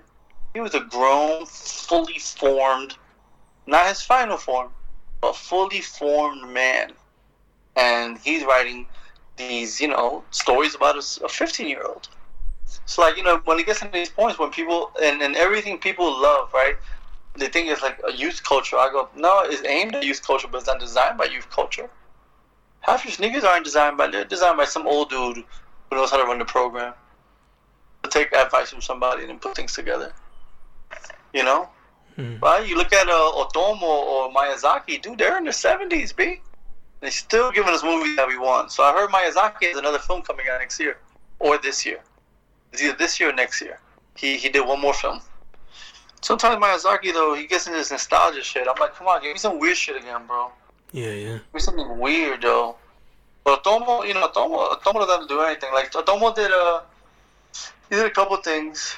Um, you know, and there's a lot of joints that people like. I, I saw Wolf Children, Summer Wars, like those are cool. But again, nothing even comes close to Akira, bro. Nothing, even, and also because Akira is literally all hand drawn, like old school animation. Once they got to a point of putting computer graphics, it was all over after that, which works for Ghost in the Shell. But that's really, you know. Well, let's see what happens. Let's see how this dude who's doing Dune, uh, Denis Villeneuve. Yeah, yeah. Uh, the, you know, I thought he should have done Akira. Not, I, I mean, I, I, love Taika. Like I love, uh, he can do no wrong at this point. So I think he could do really well, but he's gonna he's gonna have a hard time. Um, I don't know, getting funding or something. But I thought Villeneuve could have done could have done uh, Akira just because Blade Runner looked like Akira. Simple as that. The radiation field, uh, that could have easily been an Akira uh, sequence right there. Yeah, yeah. But Taika's great though. Taika's great. You know, I'm not gonna complain about him. But movies, man, movies. That's the whole point of movies too. It, it gets you. It's a form of escapism, right? You get you you you leave the theater. You're like, holy shit, what?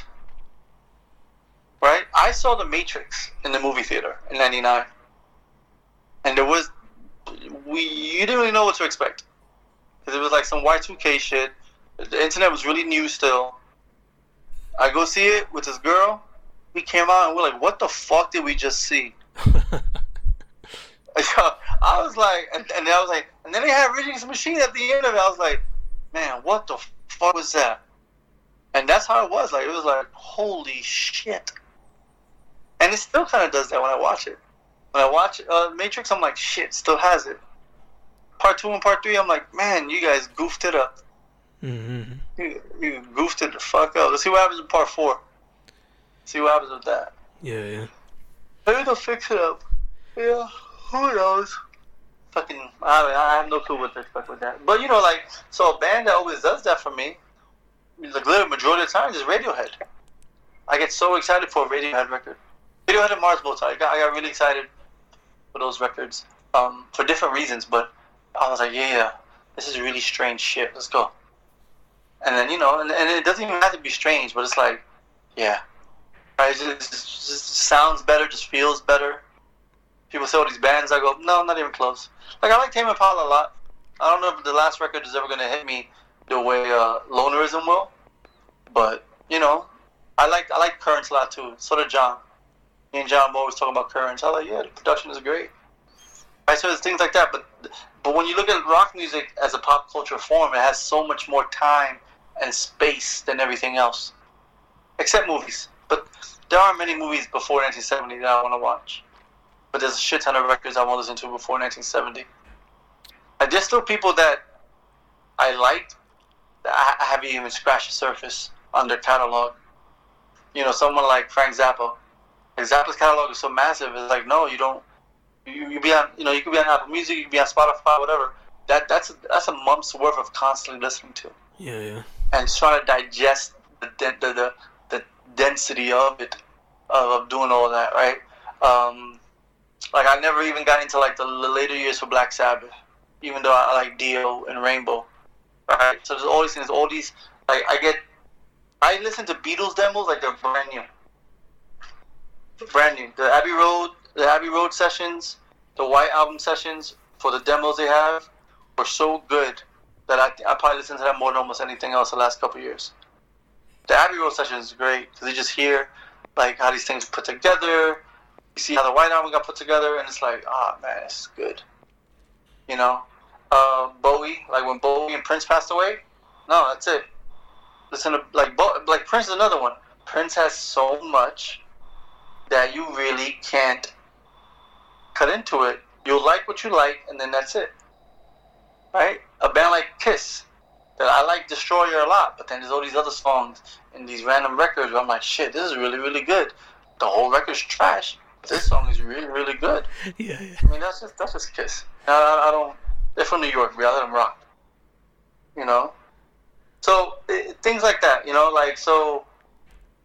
With pop culture, it's just you know, it, it is an so like with like Harry Potter. I saw all the movies in the theater, except one. I didn't see Deathly Hallows in the movie theater because I was waiting to go with somebody, and I never went. So when Netflix was still putting DVDs out, I told them send me one, kept it, watched it, and then watched uh, Deathly Hallows 2 immediately right afterwards. It was already in the theaters. That wasn't that bad. I was okay with that. Um, every Marvel film, every single one, I saw in the movie theater. Even Thor's. Yeah, but I saw I saw all those. I saw all like multiple times. Uh no, I mean me not. I see Doctor Strange more than once. But Black Panther I saw five times. Infinity War, Endgame I saw four times a piece. I saw Ragnarok three times. Uh, Winter Soldier in general, I seen Winter Soldier like ten times. Civil War ten times. It was, you know, those films like they did. You're talking to like a 15 year old at that point. Like, to, for me to see like a good Spider-Man, right? A fuck Thanos, uh, Thanos, bro. One of the first storylines I got into was the Infinity Gauntlet. I think I told you this once. I'm not sure, but I have all five, all six of my Infinity Gauntlet signed by Jim Starlin.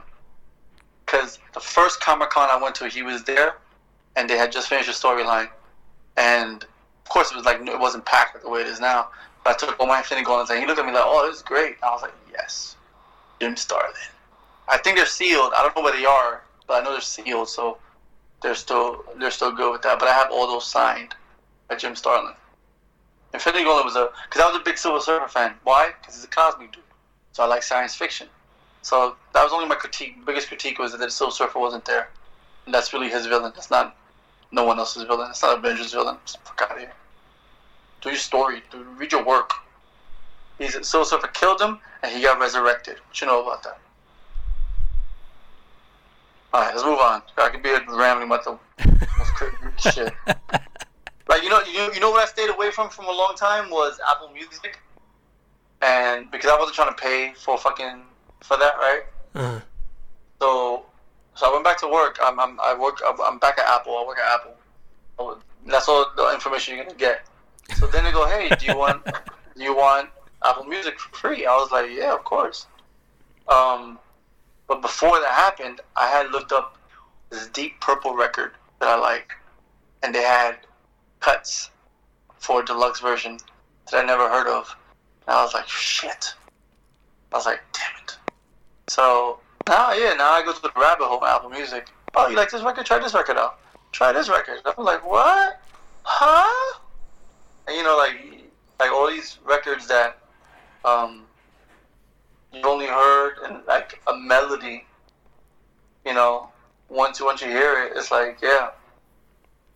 So those little things, yo, those little things, man, those are like, uh, I give it to Spotify and and um, Apple Music. I think Apple Music does a better job because they'll, they'll give you like a whole playlist from a particular year.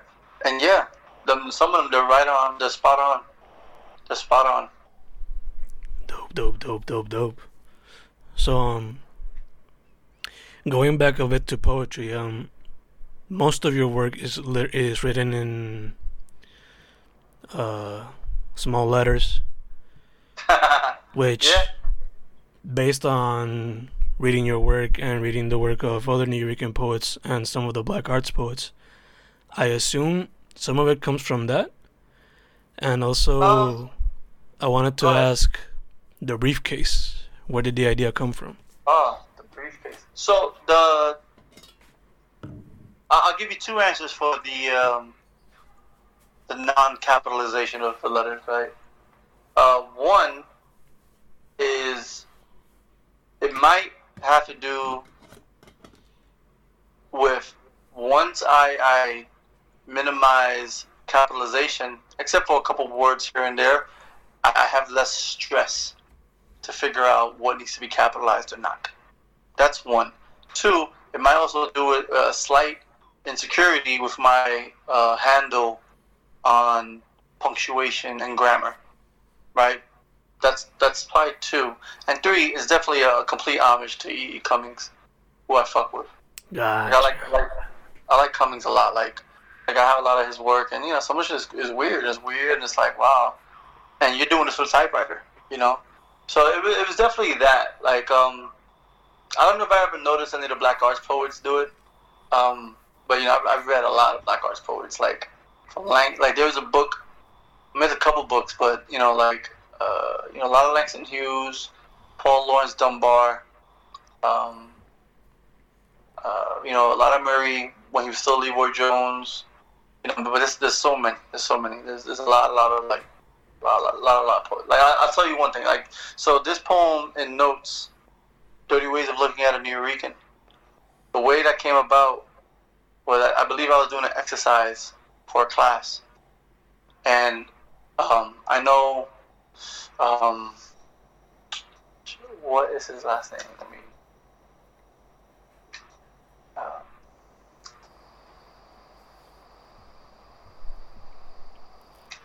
his name is Raymond. Raymond Patterson. Raymond Patterson has a poem called 26 Ways of Looking at a Black Man. And that was in response to um, Wallace Stevens' 13 Ways of Looking at a Blackbird. So Patterson wrote it in response to Stevens because Stevens was a racist, right? Even if he wasn't a racist, he said racist shit. So whoever loves Wallace Stevens, don't come after me. That's the truth. So Raymond Patterson, if my information is correct, was also a mentor to Willie Perdomo. So when I found that all out, I wanted to pay homage to both of them and do 30 ways of looking at a Nuyorican. And Raymond Raymond's uh, poem is a lot more like dense and heavy. Like it's a really like heavy piece. I don't I don't know if I wanted to make mine so not inaccessible. Like you know, if I want some kid to like get excited about the piece, I want him to at least like be able to like, you know, relate to it. Um. So yeah, so definitely was Cummings though. Cummings is like he was the only other American poet that I really read eventually. I mean, I read a bunch of them now, but he was like the second or third one. Um. So the box, you know, yeah, I know people like to say it's this Pedro Pietri thing, but it really isn't, right? I just don't want to disagree with him and get into this whole conversation about him carrying a box and me carrying a box. Um, but I had that box when I found I found it when Pedro was still alive. Like I found it like it had to be '98 or '99, probably on 9th Street in the Lower East Side between First Second Avenue. I was probably walking home one day and I passed by this uh, garbage pile, and yo, here's a silver briefcase right there. Has a couple scratches, but it's nothing crazy. I open it and I'm like, yo, what? So I took it home. First of all, I take shit home all the time. I was like, that was my old hoarding days. Now I try to be be mindful of like insects and shit. Um, so I took it home, and I think the first thing I, I did with it um, when I really realized what I wanted to use it for, I had my four track and tapes and all the wires. That's what I used it for for a long, long time. I just left it somewhere. I didn't have any stickers on it. It was just a silver box in my room.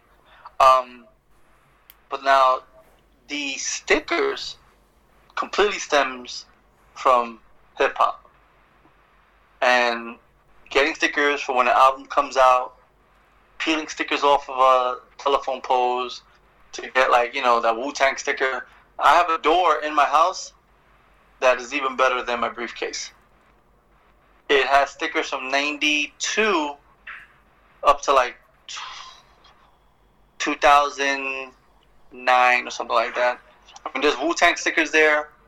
There's Organized Konfusion stickers. There's the first uh, Do You Want More Root stickers. There's uh, Artifacts, Jeru the Damaja. I, so then I started, you know, Planet of the Apes, Star Wars. Um, I have a Lollapalooza press pass because I went in '94.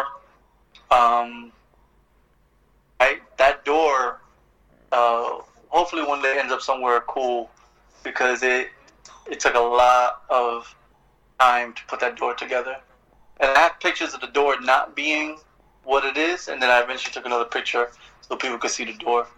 I mean, there's there's some like really really really good stickers on there, like pricey. And I still have a book somewhere in the house that has all the stickers.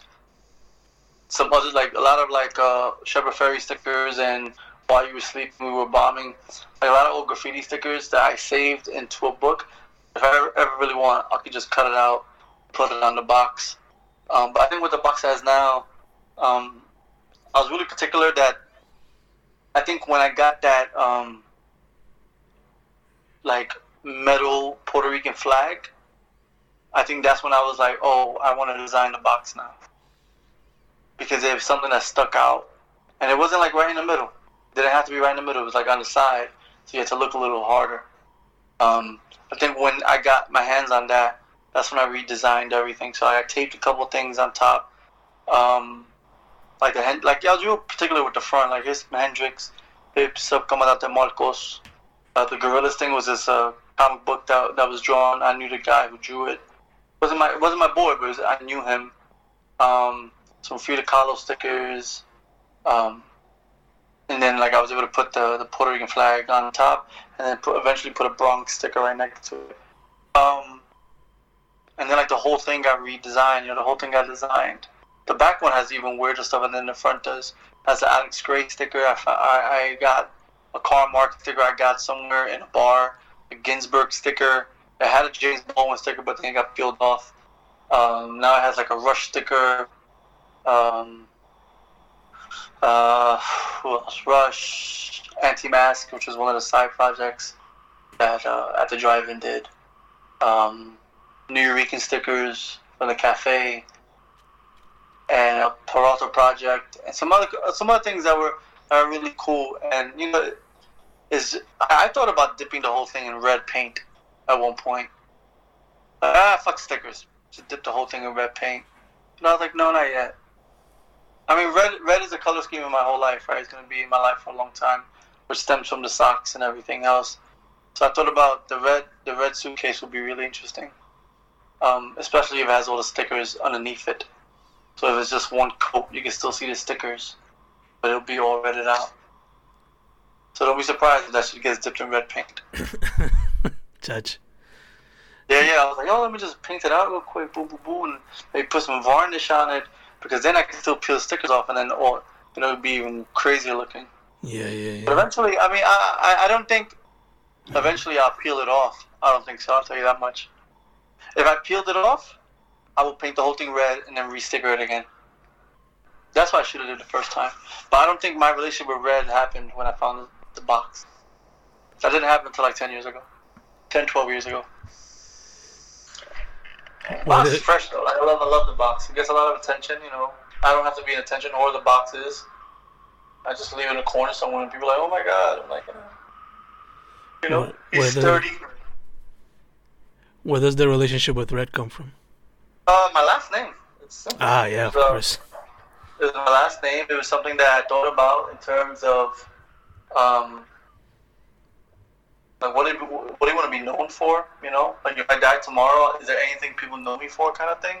Now, yeah, they'll they'll, they'll say, does he have red socks on? Of course I will. When I'm dead, easily. And you know, I'll put a prerequisite like if you come to the funeral, you have to have red socks on, and I'll send you to the exact the exact place where you can buy them at. They never they if they ever go out of style, out of out of like if they ever run like they close the business down, I'll go and buy them all of them. That's cool. It's a it's Uniqlo. It's not even a big secret. It's a Uniqlo Red socks. That they have like you can buy up, up tw- four for twelve dollars, but I have like a hundred pairs already. So like, yeah, I don't. I, I, I seriously don't wear anything besides Red socks. I don't care if it clashes with my outfit.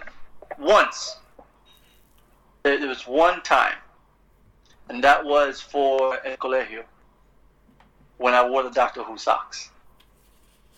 That's the, the last time. The Doctor Who socks are the only socks I wear that aren't the Red socks. Mm. So I've worn them, worn them a few times, not too much though. But yeah, that was one of the times. There's a picture where I'm talking in front of the crowd, and the socks look purple because that's the color of Tom Baker's scarf. That that section that was on my feet. Yeah, Yeah, that's the last time. That's the only pair of socks that I have that aren't red. Are those? And that goes back to my love for Doctor Who. Obligado, obligado. So, um, earlier you mentioned the connection. We talked about the connection between Puerto Rico and New York. So, and you mentioned a bit about being a Nuyorican poet. So, tell me, how does it feel to be a part of that movement? Um,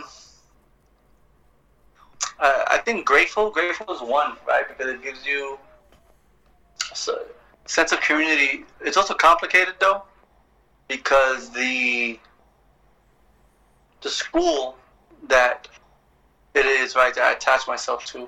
That I, I always talk about it being a school that starts with Pedro Pietri and Algarín and Esteves and and Bimbo and all these people from the seventies and then it goes to like Willie and Medina and La Bruja and uh, all these people that came up that we came up with in like the early '90s, and the people afterwards.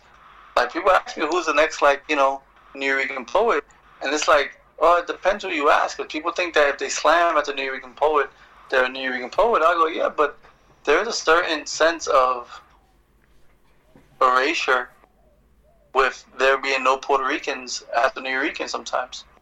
La Bruja does really well. Like I commend her all the time on the, the open mic that she has on Mondays there, because the Nuyorican shouldn't only be a space for slamming. It should be a space where you get to go read your work, and it gives you this like really nice sense of confidence. Like yo, I read the Nuyorican because it still holds that validity to people. What I mean? You don't have to have a show. Just go and be on open mic. Go have a nice time. Yo, go rock your shit. Go do your song. That's what I saw growing up. It wasn't the slams. It was the hip hop shit. If you went and you got your, your, your name called out of the hat, and you were going on after Mums the Schemer, or fucking you know, or, or fucking Mos Def doing a freestyle, and you were next, don't be whack, right? Don't be whack. So you go up there and you do this poem about graffiti, and half your graffiti crew is there doing doing all this like click clacks with you, and you're like, yeah, all right, cool, right? And with the with, just being a Nuyorican poet, is that it's a certain legacy, right? A certain legacy that each generation has to put on. And you know, like someone someone asked me like, where do I think I fit in? Like, you know, I'm tail end second generation. Right? I think generations run in like five year intervals. Um, because there's only like one or two poets after me who I don't think they're third generation. I still think they're second generation. It's like me, Anthony Morales, and um, one other person who I'm just like forgetting their name right now, which I'm not being rude. But me and Anthony Morales were like the one, the two young cats before like the next scene of slam people came out.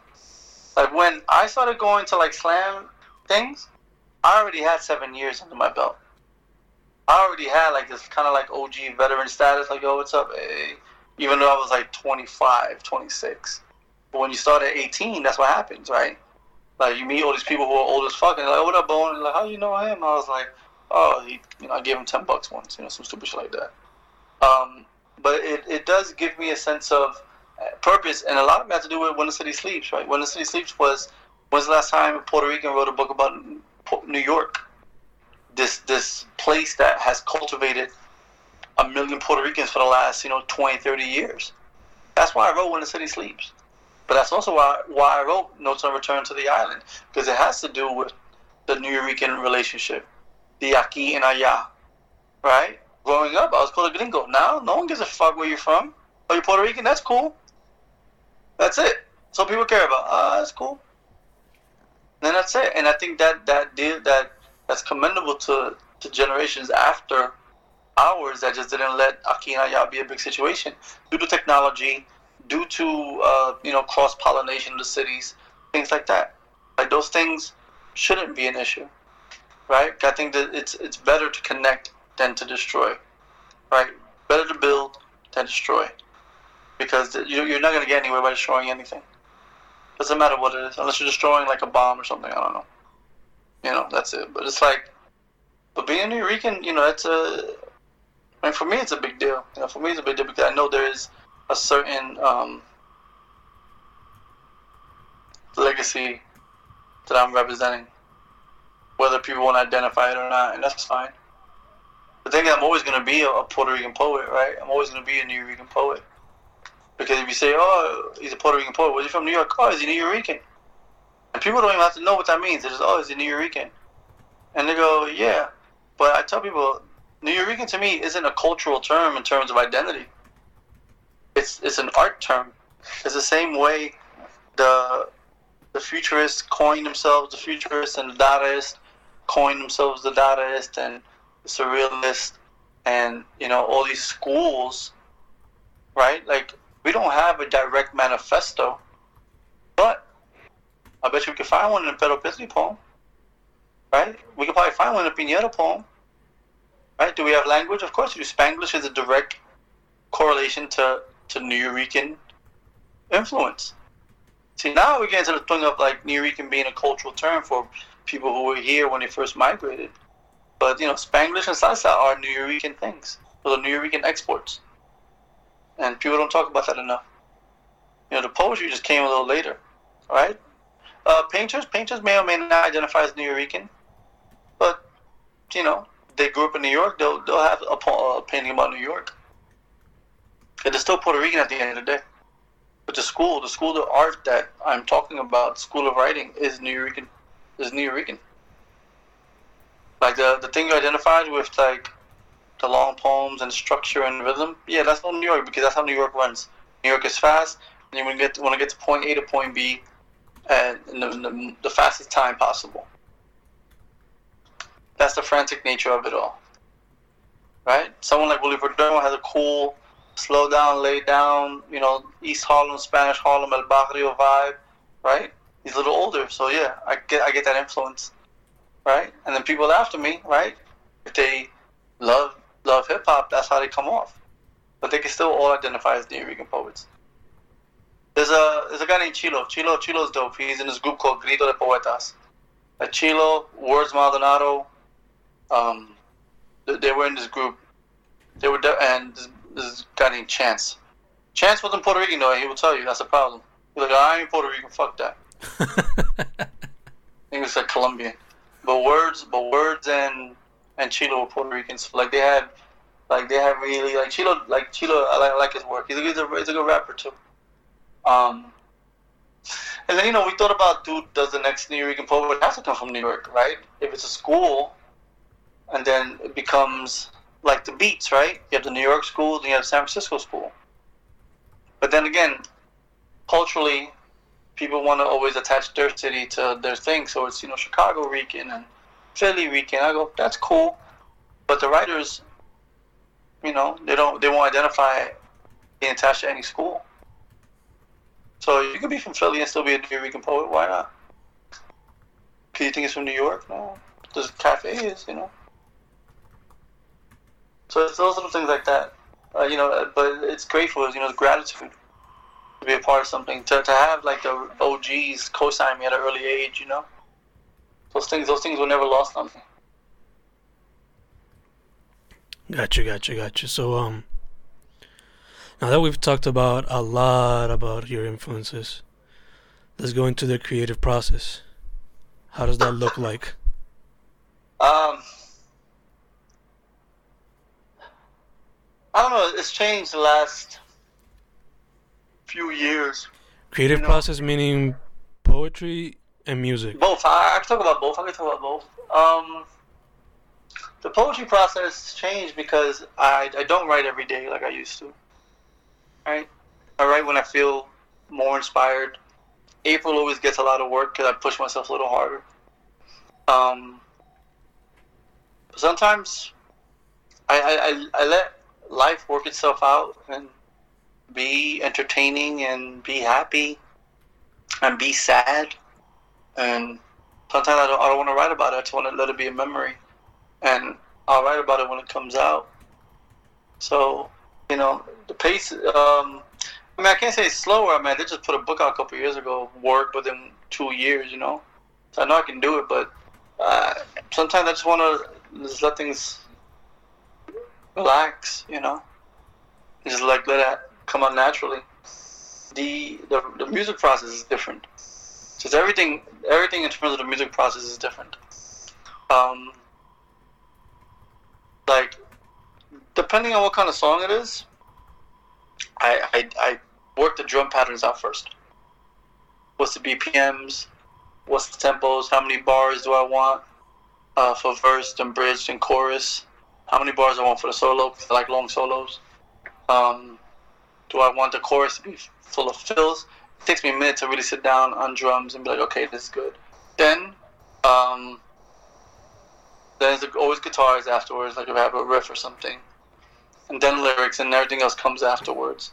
Um, lyrically, when I do write the lyrics, because right now in the band, Yabe writes, um, he co-writes everything, but normally normally he writes a lot of lyrics, and then if he just wants a section filled up, I'll just plug in some stuff only because I can hear the melody, his melody in my head, um, and then we'll disagree on whether or not it works. Um, but the the insecurities I have as a musician are not there for me as a poet, so it's a different feel. You know, we are recording the record. You know, whenever whenever we come back, um, you know, the apocalypse. Um, we are working on the record right now we have a few songs tracked out already, uh, but COVID 19 has definitely stopped some things. Um, so with music, sometimes they come out of the blue and they can be done in a week. Like I'll go through it a couple times and go, does it sound better? This sounds better, and it, it, it'll work. It just needs to get, you know, mixed mastered and then like really made, made sound well. Um, and with poetry, sometimes it can be a couple of hours. Now I always want to go back and comb it through, see if there's any things that I'm missing that aren't necessary. Um, but a lot of it's muscle memory. It's muscle memory, right? Like I play guitar every day. I I try to write at least a couple times a week to just keep everything moving. Um, there was once from like 2004 to like 2009 where I didn't I didn't write a lot at all. Like I had the band, I had just started the band, so like I was still trying to flesh things out, trying to figure out this relationship with me being like a singer songwriter, which I never wanted to be. I just wanted to play guitar. Um, and you know, just kind of teach myself how to write these songs. And then 2009 hit, and then all these poems came out nowhere. Well, that's not sure I know where they came from, but all these poems came out, and I wrote for about yeah, about two, three years straight. And that was eventually when the city sleeps was that and then Renovatio came out of that too. And then um, in that time span that was the first time where I was able to balance band and poetry. For me it's hard because a lot of it has to do with focus. You know so if I'm playing guitar every day and I'm trying to write songs I may or may not get any poems out but when I do uh, I'm like, okay, cool, cool, cool, this is working. Like, this is the perfect time for me to do that is now, you know what I mean? But just try not to burn yourself out and try not to write the same thing twice. But being a musician is definitely a little harder than being a poet. But what's what's hilarious though is people's critique on poetry is almost next to nothing than their critique on music. Like anyone can write a poem. If it's bad, whatever, that's that's on you. But everyone can't just pick up a pick up a guitar and start playing. So it's really interesting the the, the, the relationship people, the listener has with music, and they like shrug it off like, yeah, it's kind of boring. Yeah, that might be true, but you still give the musician credit because they wrote that song. And literally, right now, I'm I'm showing someone like real basic stuff to play guitar, and the first thing I always tell people that I want you to hold the chord down for as long as you can. And it's like a minute, and they're like, "Yo, what the fuck was that?" I go, "Yeah, that's what guitar players have to go through all the time, and it doesn't hurt us anymore because we've been doing this for so long." So that alone should administer respect from an audience, right? Just playing guitar, playing piano, just learning the instrument enough to be like, "Yeah, I know how to play." Right? A singer who could crack a melody out, regardless of how boring it is, should still administer respect because the, the listener, if they can, more power to them. If they can't, enjoy all this. Don't don't be don't be grumpy about it. You know, don't be grumpy.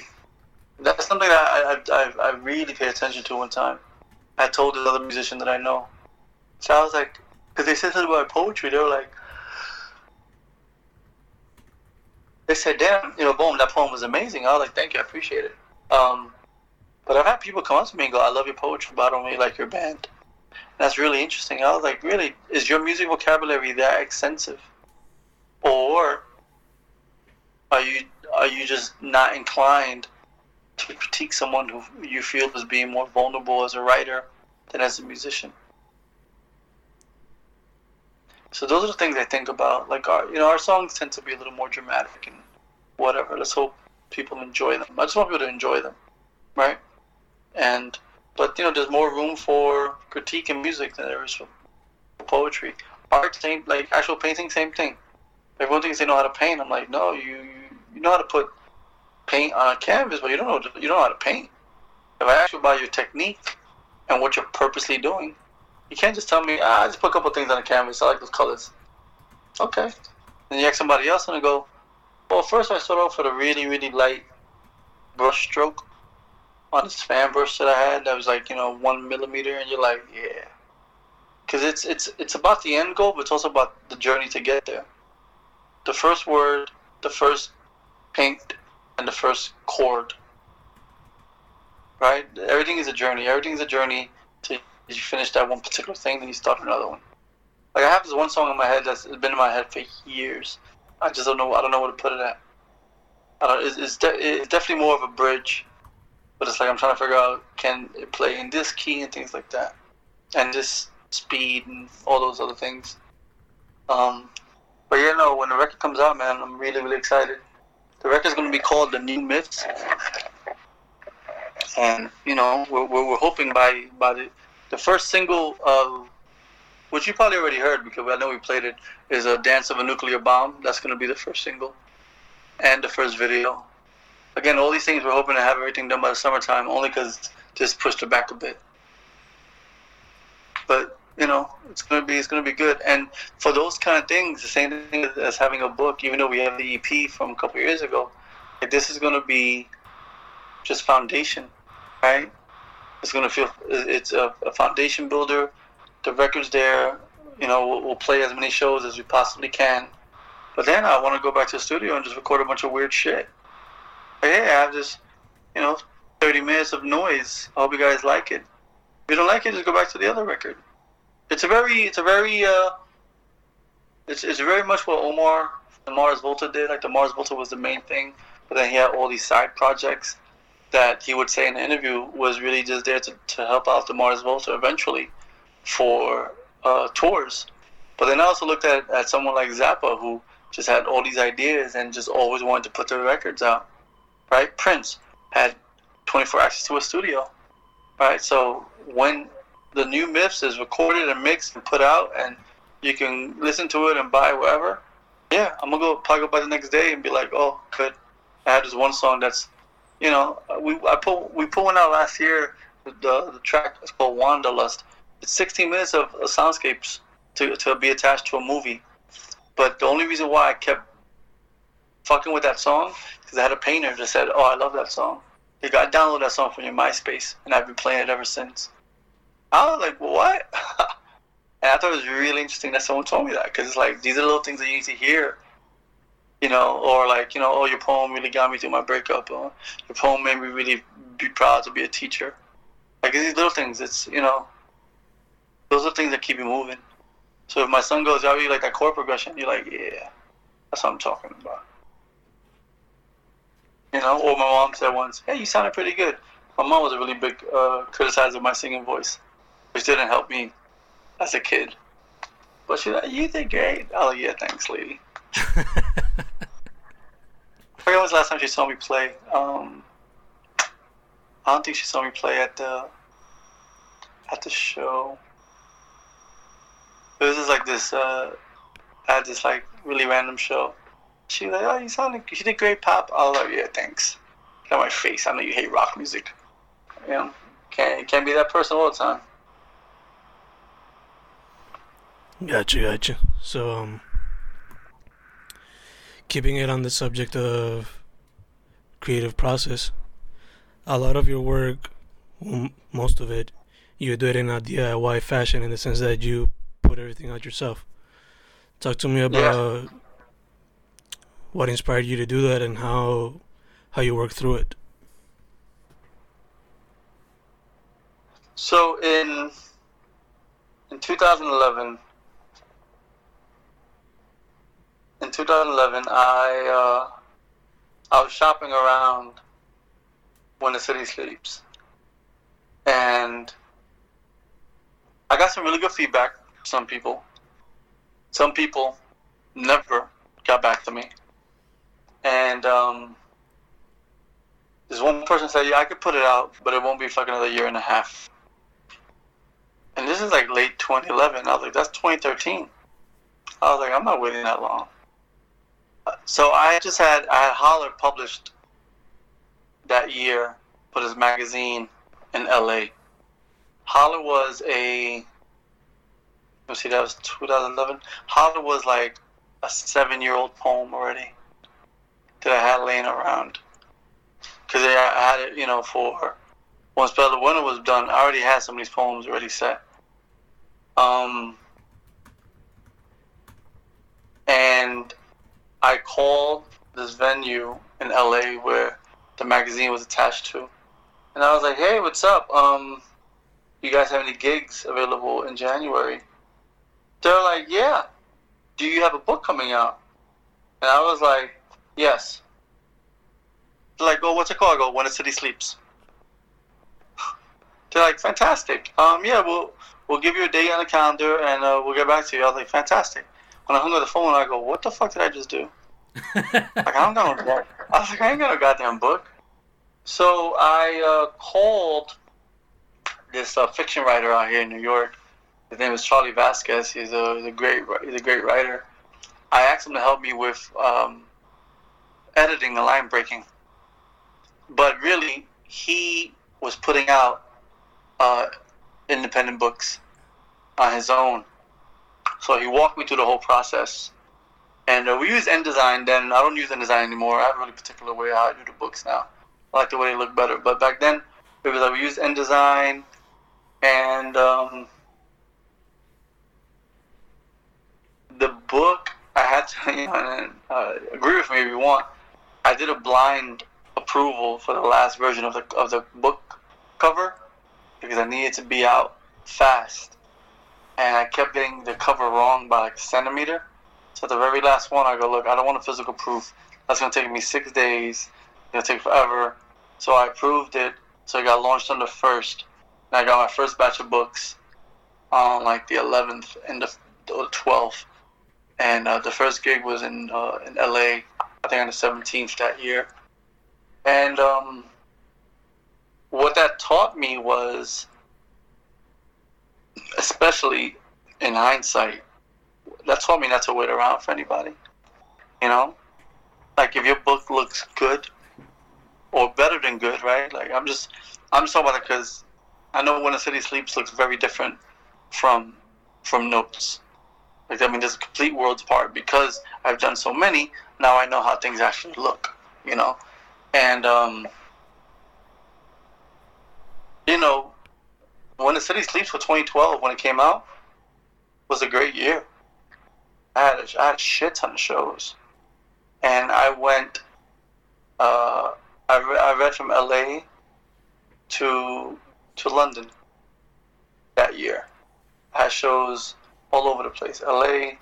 Um, in 2013, I did Chicago, in the Midwest, a um, bunch of New York shows, and when Hurricane Sandy hit New York in 2012, I was in Amsterdam. So I was chilling. I was like, I, I still had my job, you know, I was still working. They let me take a little like leave of absence or go on tour, and it was it was a good time. It was a really really good time, and I'm like, that was man. I was in I was in, I was basically in LA the whole winter of 2012. Even though they said it was a warm winter that year, it was still like I was sweating in California the whole time. I, t- I think people don't. I think people want to wait around for someone to validate them with a book deal. And, you know, maybe I don't have that need because Pelo Bueno wasn't put out by me. It's put out by somebody else who put money into it and things like that. But I do know that there were a lot of poems in When the City Sleeps that came out in other things, like journals, when I actually like submitted things, stuff like that. So I felt good. I, I got a write up in, in like Daily News. Had a couple of write ups, and I was like, "Oh, this is great." And you know, same thing didn't happen for um, Renovatio, maybe because it was too soon, or just the work was a little different. But same stuff kind of happened for Notes. For Notes, Notes got received really well, and um, I don't know if I'm gonna put more books out on my own, or just re-release the old ones and redesign them and stuff like that. Um, but we'll see. I do know I do have an offer now from someone who wants to publish the book. So we'll see. Because my thing is, because I'm strong-willed in the sense of I know what I want. Um, I'm okay having someone take the reins and give me their ideas that I may not see. You know, but that doesn't mean I'm I'm gonna get a book that I don't like the way it's designed. No, I'm gonna tell you jump. Like, you can't. I mean, the thing is, when when you talk to people who have book deals with small presses, they they sound like they're miserable.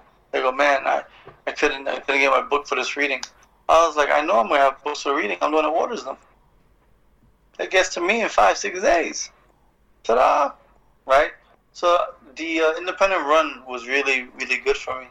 It really gave me a sense of purpose, and, and it definitely probably helped me in those five five six years of freelancing that I did.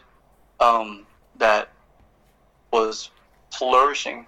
You know, I was always able. You know, I was able to. You know, Renovatio was the reason why I think I got to Puerto Rico. I think Jose Irizarry read uh, Renovatio first. He, I think he's the one. He's also another one who talks about the way my I don't have stanza breaks and like like notes on the notes um, notes to self on the refrigerator. Like he mentions that, and he mentions all these other little poems. I was like, huh, interesting. And you know, those are good things to hear. You know, but you know, I don't know everyone likes it. I'm okay with that. I don't like every book I read. Please, there's massive amounts of books I don't like. Sometimes I'm like, how'd you get a book? You know, it's whatever. It's it's a process, man. And in 20 years, no one's gonna give two shits who put my books out, unless I still have Grand Concourse Press, which I probably will. Let's see what we put out. Cause I am trying to put out other things, but if an artist or uh, writer doesn't get back to me, I can't force them. You know, Yeah, can't yeah. force them. Yeah, yeah, obligado. So earlier we talked about you mentioned uh, how April helps you write. So talk to me about your relationship with NaPoWriMo. How many questions do we have left, Fern? Like four or five. A two-hour conversation. Doesn't end, Uh, bruh. So, uh, 30 for 30, and the first one that I did was right after a really bad breakup. That's a really bad breakup, it was, uh, and that poem ended up being a compilation of a heartbreak. Um, it was a really bad breakup. I wrote 25 poems about the breakup, and then I posted them all on the wall, and I was like, man, I can't read 25 poems about heartbreak at a, at a, at a gig. So I compressed them all into one poem. And, you know, it's still one of my favorite poems to read. I just can't, like I said earlier, I can't keep reading these poems about heartbreak because it does slightly affect me sometimes. Um, 30 for 30 has been great. You know, I think 30 for 30 is a good community-based builder thing. Um, the poems from 2010 and 2011 uh, ended up being a lot of poems in Renovatio. And 2015, 2016 was probably the bulk of notes because I was in Puerto Rico most of those times. So it, it does allow, it allows your brain to go, hey, it's April, time to buckle down, do some poems. And some people want to do like a poem a year, a poem a day for a year. That's fine. I just know that um, not all those poems are going to be good. So I'm okay with that. So I don't mind April being the month that I write as much as I can to not fill a quota, but just to get those juices running. You know, have something new for the year. So that's like the biggest thing. Like, I I, I think 30 for 30, Nabu Pumo, whatever you, how you pronounce it, I always forget. But 30 for 30 is, is I think is essential. I think it's really I think it's really good. And um, it's a big community thing. You know, you, if you have a couple other writers who are with you, ready to do it, you know, they anticipate your poem every every every day, and you know they want they want to read it and give you critique. Those things are great. Believe that. I think those things are important. Keeps the brain, keeps the brain active and the community alive. Yeah, no, I mean, um, nah, man. The the first year with the uh, that was my old Facebook page. Um, man, everybody knew I had broken up because by the third day, those poems are brutal. They were brutal. Huh. They were like, "Are you okay?" I was like, "No. What are you talking about? Had a breakup." Huh? You know, and those things are. You know, sometimes you need community to know it, and you know, I'm. Ever since then, though, I, I'm a lot more private now. Um, I don't know if I would do that now because of the things that happened in 09, 2010, 2011, 2012. Like after 2011, I was pretty much like, no, this web, this this website, all this has to be a lot more professional for me. I can't um, be putting everything out here like that because then people know too much. And if people think they know you and they don't know you, you know. Back then was different. It was different back then. Gotcha, gotcha. So, um, now that we're, we're still on the, on the subject of poetry, so based on what you've seen or read, what do you think uh, poetry needs in order to continue on the good path?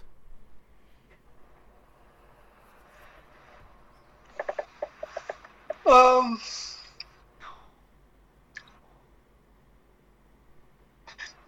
I don't, I don't know if it needs anything, man. There's always ebbs and flows.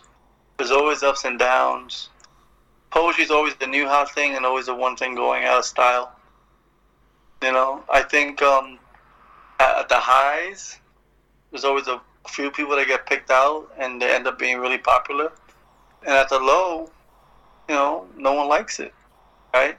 So I think we're in this. In, in, there's always going to be poetry community because it's community right? It's not they're not gonna go anywhere unless they move. But you know, there's some places out here in, in the states in the world that have had open mics for the last like 15 years. You know, 18 years. You know, the New Yorkers had New Yorkers had a slam there since 90 something. You know, 95. A, a Friday night slam every Friday since 95. That's that's insane. That's 25 years. You know, so it's um just think for, for new people,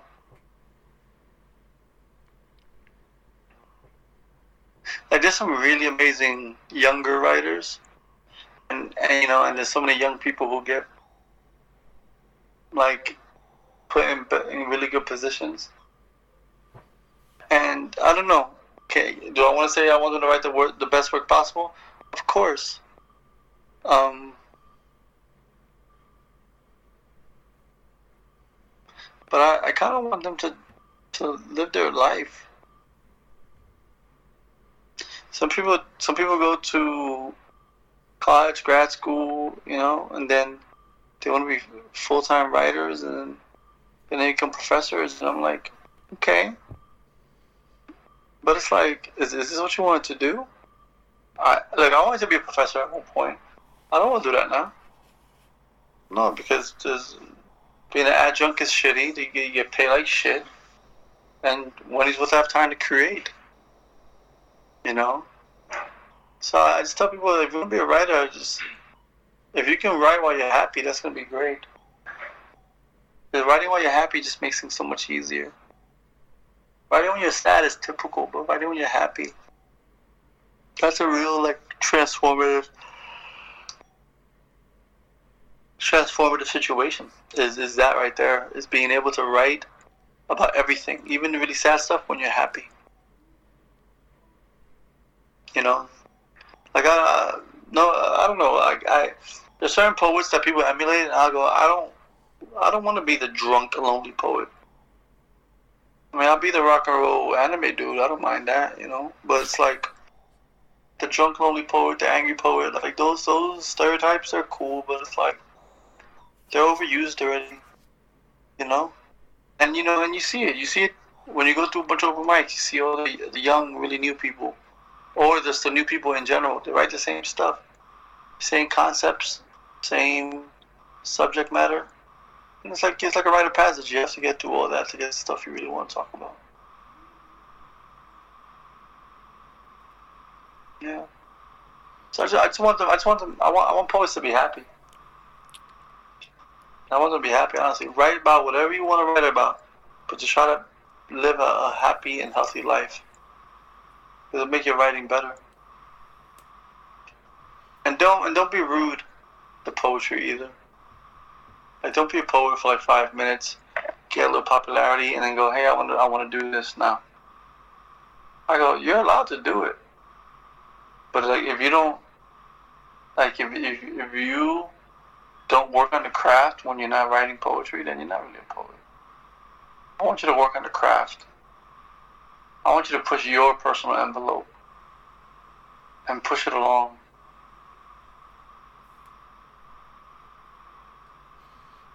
Next question.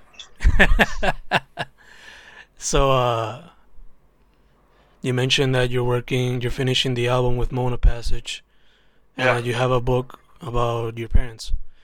Yeah. Uh, how are those projects coming along, and what's next after that? If you have anything else. Well, the record's gonna record's gonna be done first. I, I need the record to be done first, because then I can give more attention to the to, to the book. Um, I, I'll tell you, but you know, it's, it's not a secret. But uh, the- the book after that I'm working on is a pop culture book. It's a book about everything that I like. Um, it's a book about everything we just talked about, everything that I love, all those things. So is what that uh, that, that that pop culture book will be the one I should have wrote. That people would have thought I wrote. Um, let me see. Hold on. Let me see. Um, yeah, the the pop culture book is going to consist of poems by anime, music, um, movies, TV shows, uh, work. I have these poems about like my actual jobs that they're kind of funny because jobs all suck.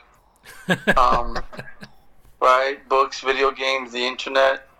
Uh, I'm probably gonna u- use some of the old poems that I had and um, put it all together. That's like I like thing is like I'm just putting those things together. Like I don't have a title for that or anything. But yeah, the pop culture one will be after about after my parents' book. Or at the same time, who knows? But yeah. So it'll be the Mona the Mona record, the new myths, the book of my parents, and then the pop culture book. Perfect, perfect. And final question: Where can people find you, man? Well, on the blog, beats come through. Be like, woo I'm like, what do you want? Man, bro, I'm busy out here brooding. Um, well, you know, everything, everything, um, for me is my first and last name, Bonafide Rojas. Um, Facebook, Instagram, Twitter, even YouTube. They're all uh, whatever handle slash uh, dot com slash bonafide rojas or bonafide dot rojas. And then the band will be everything for Mona Passage. Uh, but, but primarily the monapassage.bandcamp.com. We use Bandcamp more because yeah, you can download higher quality. Um, but yeah, it's um, and just look out. I mean, once sing- you you'll you'll know. Once the single is out, you will know. I'm gonna splatter that shit all over the place because it's it's a, it's a good song. I think we like it a lot, and we, we feel good that it's, it's the first song, the first single. And you know, we want to go back to Puerto Rico and play, bro. Who knows when that's gonna happen? The apocalypse.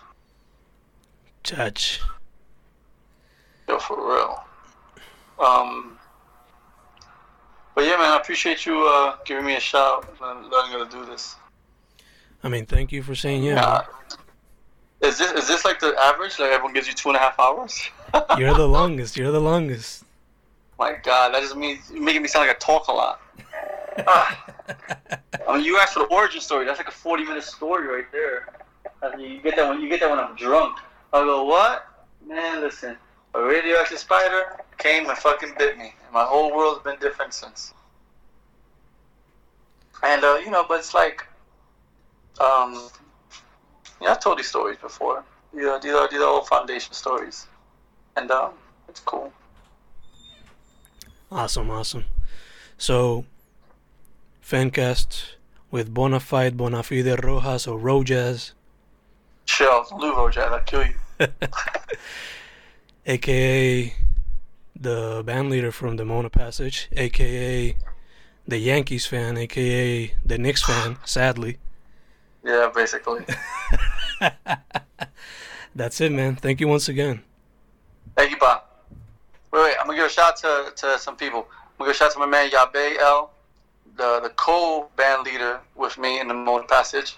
Um, he's really uh, put us and put me in a healthy position with the band because bands have such weird dynamics that sometimes you end up doing everything on your own and it's like hey look i'm trent reznor in nine Inch nails but you know i'd rather be you know paul and john or keith and mick it's always good to have another person to uh, bounce things off so kudos to him and shouts to him uh, shouts to my man uh, kumasi j barnett who has the art exhibit, The Amazing Black Man.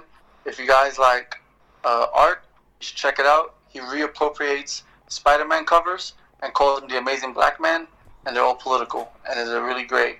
And um, you know, shout out to Derek Jeter for making my childhood really, really healthy.